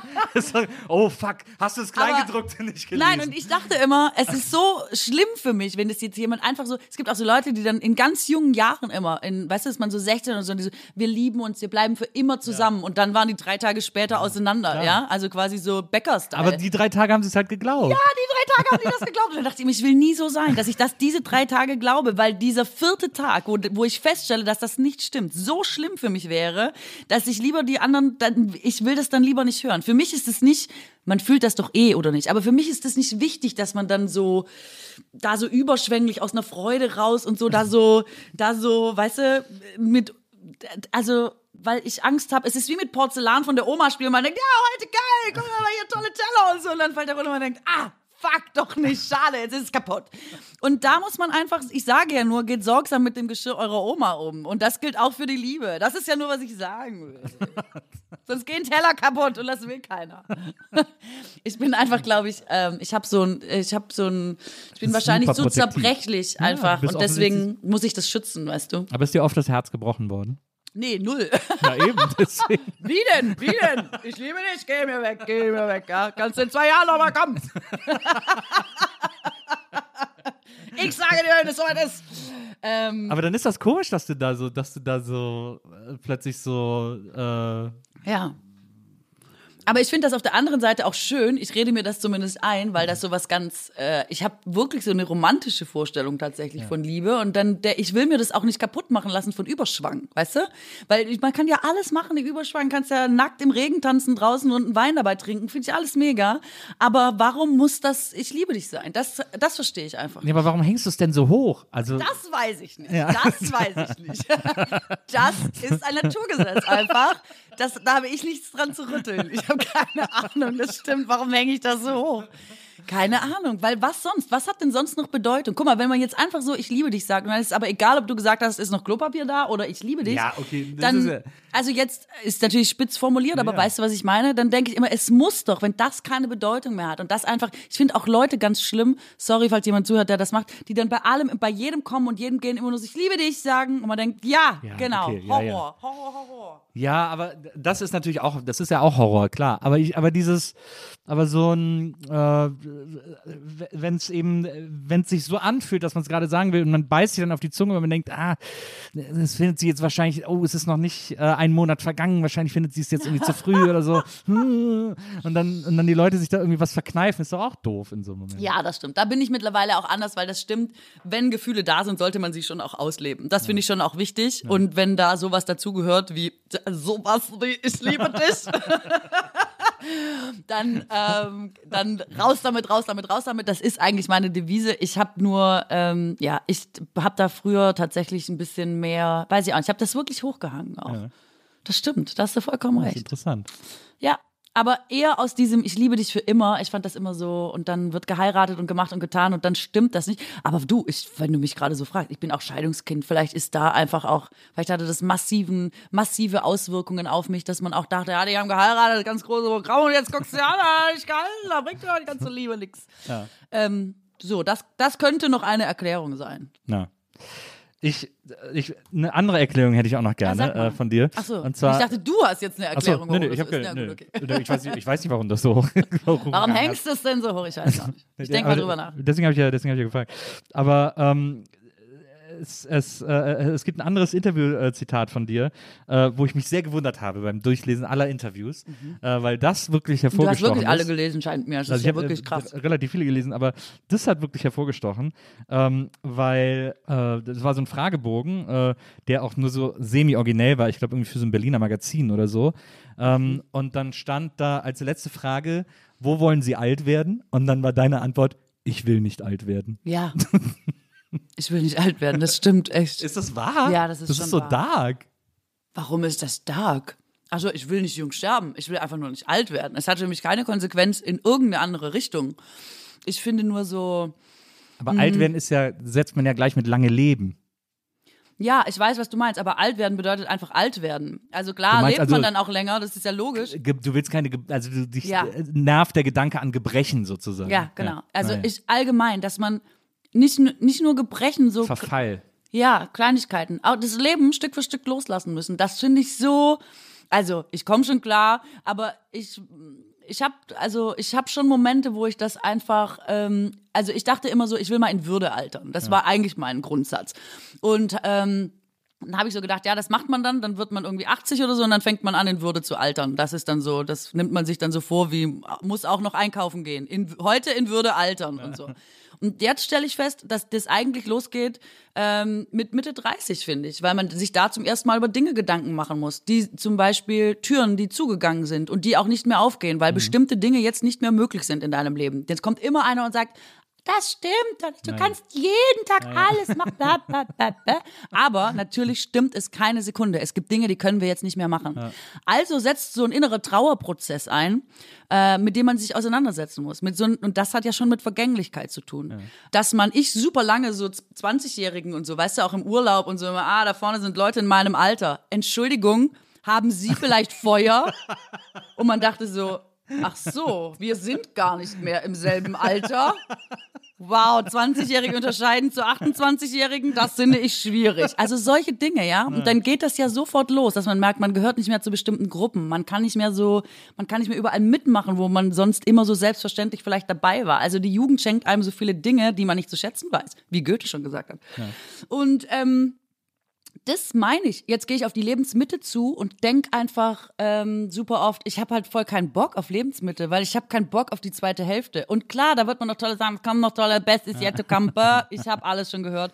Aber ich finde es total schwer, aus jedem aus jeder Zeit, die man hat und aus jeder Phase das Beste zu machen und wirklich ein gutes Leben zu leben. Und manchmal bringt mich das wirklich so, dass ich denke, wow, ich werde es wahrscheinlich nicht schaffen. Ich werde wahrscheinlich so eine alte, verbitterte 80-Jährige, die auf dem Zettel stehen hat, sie soll in Würde altern, aber dann ist es zu spät, weil der Prozess eigentlich jetzt schon gestartet ist. Ich krieg's nicht hin. Was, hast du dich das nie gefragt? Was ist eigentlich, wenn man verbittert wird? Oder wenn man nicht klarkommt mit den Sachen, die im Leben dann nicht so eingetreten sind, wie man dachte, mit gebrochenen Herzen, mit falschen Entscheidungen, mit all das, das summiert sich ja so in deinem Leben auf. Und ich ähm, und wenn dann noch körperliche Gebrechen dazukommen, das denkst du, ich bin immer so gerne gewandert und jetzt kann ich nicht mehr nach Österreich fahren, weil ich schaff's nur noch mit der Gondel zum Garmknödel, dann äh, es macht mich einfach so, es macht mich wirklich einfach traurig. Ich finde so ganz rührend, dass das Leben das ist, aber es macht mich traurig.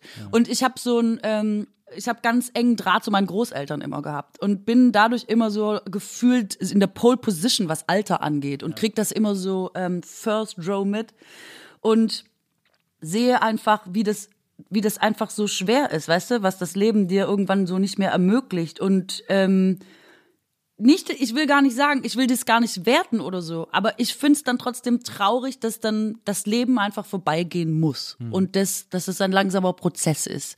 Und ähm, ja, das ist eigentlich alles. Deswegen will ich eigentlich nicht alt werden, weil das bedeutet, dass es vorbeigeht. Aber das ist auch so ein bisschen, also im weitesten Sinne FOMO. Mm, mm, nee, ich, dafür mache ich zu wenig tatsächlich. Also ich habe gar keine Angst, dass ich irgendwas verpasse. Ich habe nur Angst, dass es so, wobei, vielleicht habe ich schon irgendwie, dass ich denke, es sollten schon noch ein paar Dinge passieren. Aber Ich finde ne, was ich so interessant finde, ich habe mich mit meiner Mutter mal vor ein paar Jahren darüber unterhalten auch.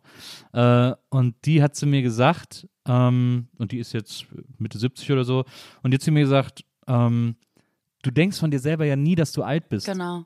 Deswegen, äh, deswegen ist das auch so, deswegen ist auch diese, diese Idee von, in, also dass man sich selber mit 30, 40 oder so sagt, ich will in Würde altern, der Punkt findet einfach nie statt, weil es nie den Punkt gibt, an dem du sagst, jetzt bin ich alt. Sondern für dich selber bist du ja immer, für dich selber hast du immer nicht, also ich fühle mich jetzt auch nicht jung oder so, aber ich fühle mich immer so, ich denke nicht über Alter nach. Je älter man wird, desto weniger denkt man darüber nach, wie alt man selber ist. Im ah, Vergleich bei mir zu ist es genau quasi. andersrum. Ich fühle mich schon immer alt, mein ganzes Leben lang. Da fühle ich mich sehr alt und sehe dann Bilder und denke, hä, du siehst voll jung aus, was ist mit dir? Das, du warst so volles Kind und so. Aber ich fühle mich schon immer wahnsinnig alt. Vielleicht ist es auch das. Also vielleicht ist da irgendwas falsch Seele. verdrahtet oder so. Ja, Seele. das kann natürlich sein. Oder manche sagen auch, man hat eigentlich so ein stimmiges Alter für sich, dass, dass, dass die Persönlichkeit zu einem bestimmten Alter passt. Und erst wenn man da hinkommt, fühlt sich quasi an wie eins. Kann ja auch sein, ich bin einfach immer schon 55 gewesen und muss halt jetzt warten, bis ich da bin. Und dann finde ich aber alles mega. Das kann ja auch passieren. Ja, ich habe eine ganz süße Geschichte gelesen. In der Zeit war das, da hat so ein 70-jähriger ähm, Mann von seinem Leben erzählt und hat gesagt, er selber empfindet sich wie Mitte 30. Und er fällt, es fällt ihm nur auf, wenn er in den Spiegel guckt. Oder, und das war viel tragischer, und das hat er auch gesagt, das trifft ihn richtig, dass er manchmal ähm, auf der Straße angesprochen wird, ob man ihm helfen soll, ob er alleine rüberkommt. Und er denkt selber immer so, hä?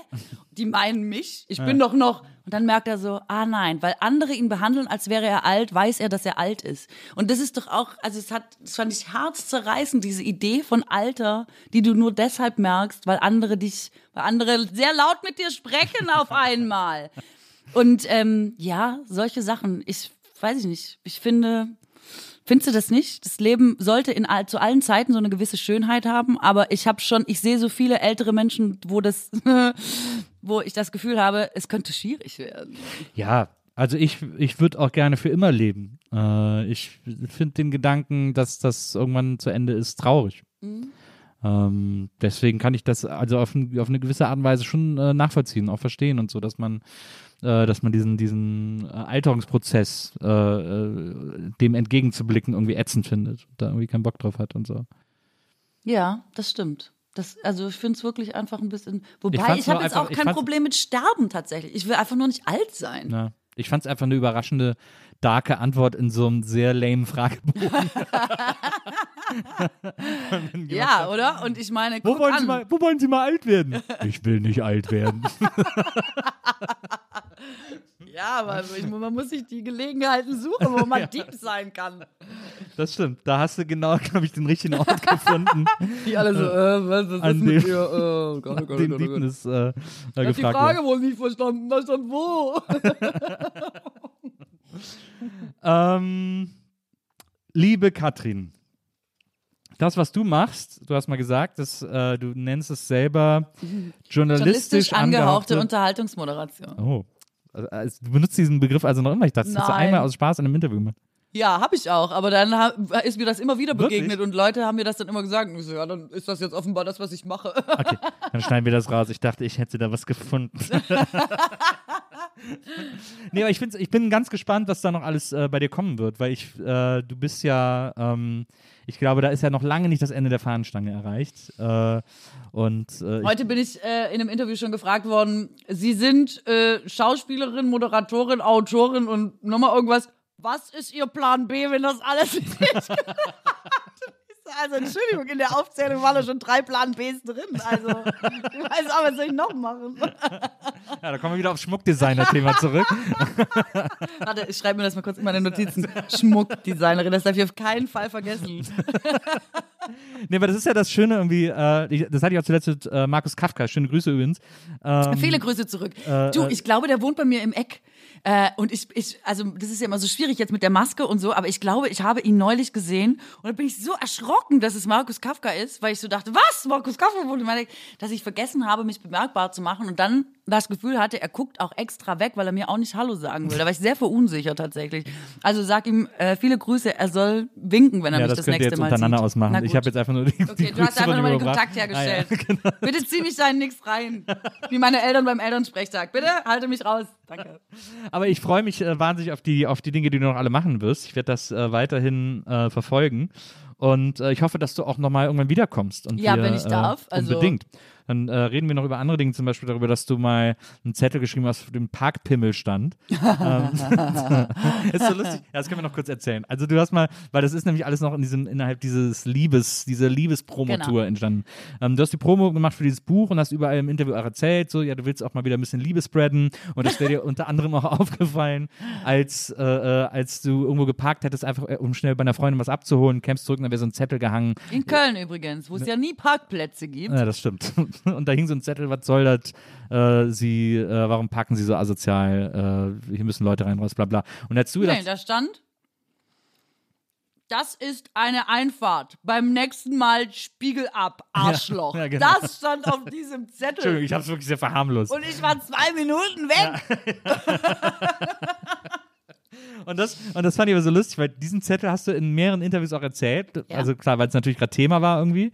Ähm, und dann hast du aber nur in einem Interview kam dann, äh, ging die Geschichte noch weiter, dass du nämlich dann am gleichen Tag äh, irgendwie weitergefahren bist und dann äh, hätte da irgendwo äh, ein Auto in der Einfahrt gestanden, wo du hin wolltest. Zweite Reihe. Äh, äh, zweite Reihe und du hättest gesagt, boah, das gibt's doch gar nicht. Und dann hättest du einen Zettel geschrieben, Parkpimmel einfach draufgeschrieben und dann das Auto gepinnt und dann kam raus, hat irgendwie eine Mutter irgendwie ihr krankes, krankes Kind. Kind in der Kita abgeholt. Aber das meine ich. Deswegen, guck mal, deswegen ist Liebe so wichtig. Verstehst du? Der Typ hängt mir aggro diesen Zettel da dran. Dann ist man ja erst so, Spiegel ab, Arschloch, ist mir doch egal. Ich den Zettel auf den Beifahrersitz geworfen und so, interessiert mich gar nicht. Und dann passiert aber halt innerhalb kürzester Zeit, weißt du, also innerhalb von zwei Minuten, sagen wir jetzt mal, dass du selber sagst, "Sag mal, was ist eigentlich mit den Leuten los? Was ist denn das überhaupt für ein Typ? Was ist denn, was will der? Hat der in seiner einfach gewartet mit seinem Scheißzettel? Wer hat denn heutzutage am helllichten Tag auf der Straße überhaupt noch Zettel dabei? Was ist denn mit ihm nicht richtig? Und so. Und da habe ich schon das Schlimmste ausgemalt. Äh, der hat ja bestimmt so eine Jack Wolfskin-Funktionsjacke an und so. Und war immer, und dann Köln, der Verkehr, du weißt, was ist heute schon wieder los? Warum fahren alle wie Onkel Horst mit neuen Pilz? Ich drehe durch und so. Und bin schon so richtig agro da an meinem Termin. Dann war eh schon zu spät natürlich. Und dann ist dieses Auto, das da zweite Reihe parkt und ich halt so und dachte wirklich so, jetzt habe ich die Faxen dicke, jetzt ich meine Geduld ist schwer am Ende und habe dann auf die Rückseite von diesem Spiegel ab Arschlochzettel Park also auch mit diesem wenn man so richtig wird, jetzt ich geb's dir so du Parkpim. Also, wow, ehrlich. War nicht mehr war lauter Wut nicht mehr so viel geistige Kapazität vorhanden.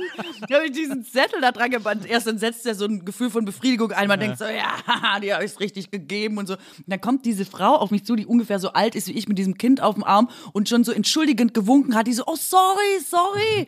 Ist es dein Auto? Habe ich dich eingebaut? Muss Kind abholen, Kita, nie Parkplätze und so. Und ich, dieser Moment, wo man denkt, gibt es eigentlich eine Rückspultaste für mein Leben irgendwie? Kann ich die letzten Momente rückgängig machen?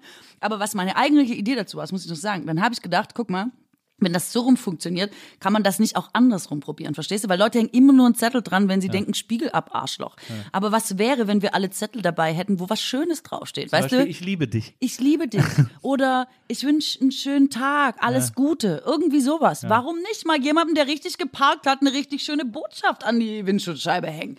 Und ähm, ich habe dann einen Brief geschrieben, quasi in, also im Buch habe ich einen Brief geschrieben an meinen, an meinen Zettelschreiber und habe ihm genau diesen Vorschlag gemacht, dass, ähm, dass ich gesagt habe, am Ende äh, verändert so ein Zettel vielleicht nicht die Welt, aber ähm, vielleicht ein eins, einen einzelnen Tag für eine Person. Und vielleicht macht das am Ende in der Summe den Unterschied. Und das kann doch sein. Absolut. Finde ich einen guten Ansatz. Ähm, komm bitte ganz bald wieder. Ja, ist schon vorbei. Ja. Wobei wir haben Stunden gequatscht. Ne? Wir haben Stunden Ah, nee, es geht. Zwei Stunden haben wir äh, nur geredet. Ist das, wird das geschnitten? Nö.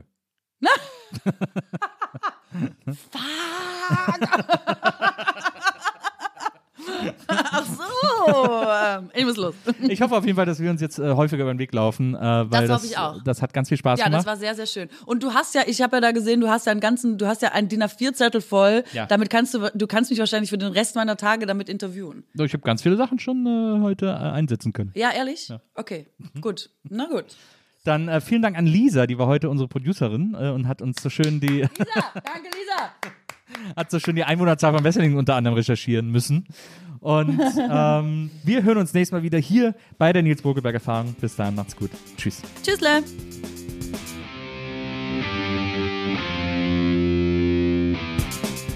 Die Nils Bokelberg Erfahrung. Von und mit Nils Bokelberg. Eine Produktion von Pool Artists. Team Wenzel Burmeier, Lisa Hertwig, Maria Lorenz Bokelberg, Frieda Morische und natürlich Nils Bokelberg.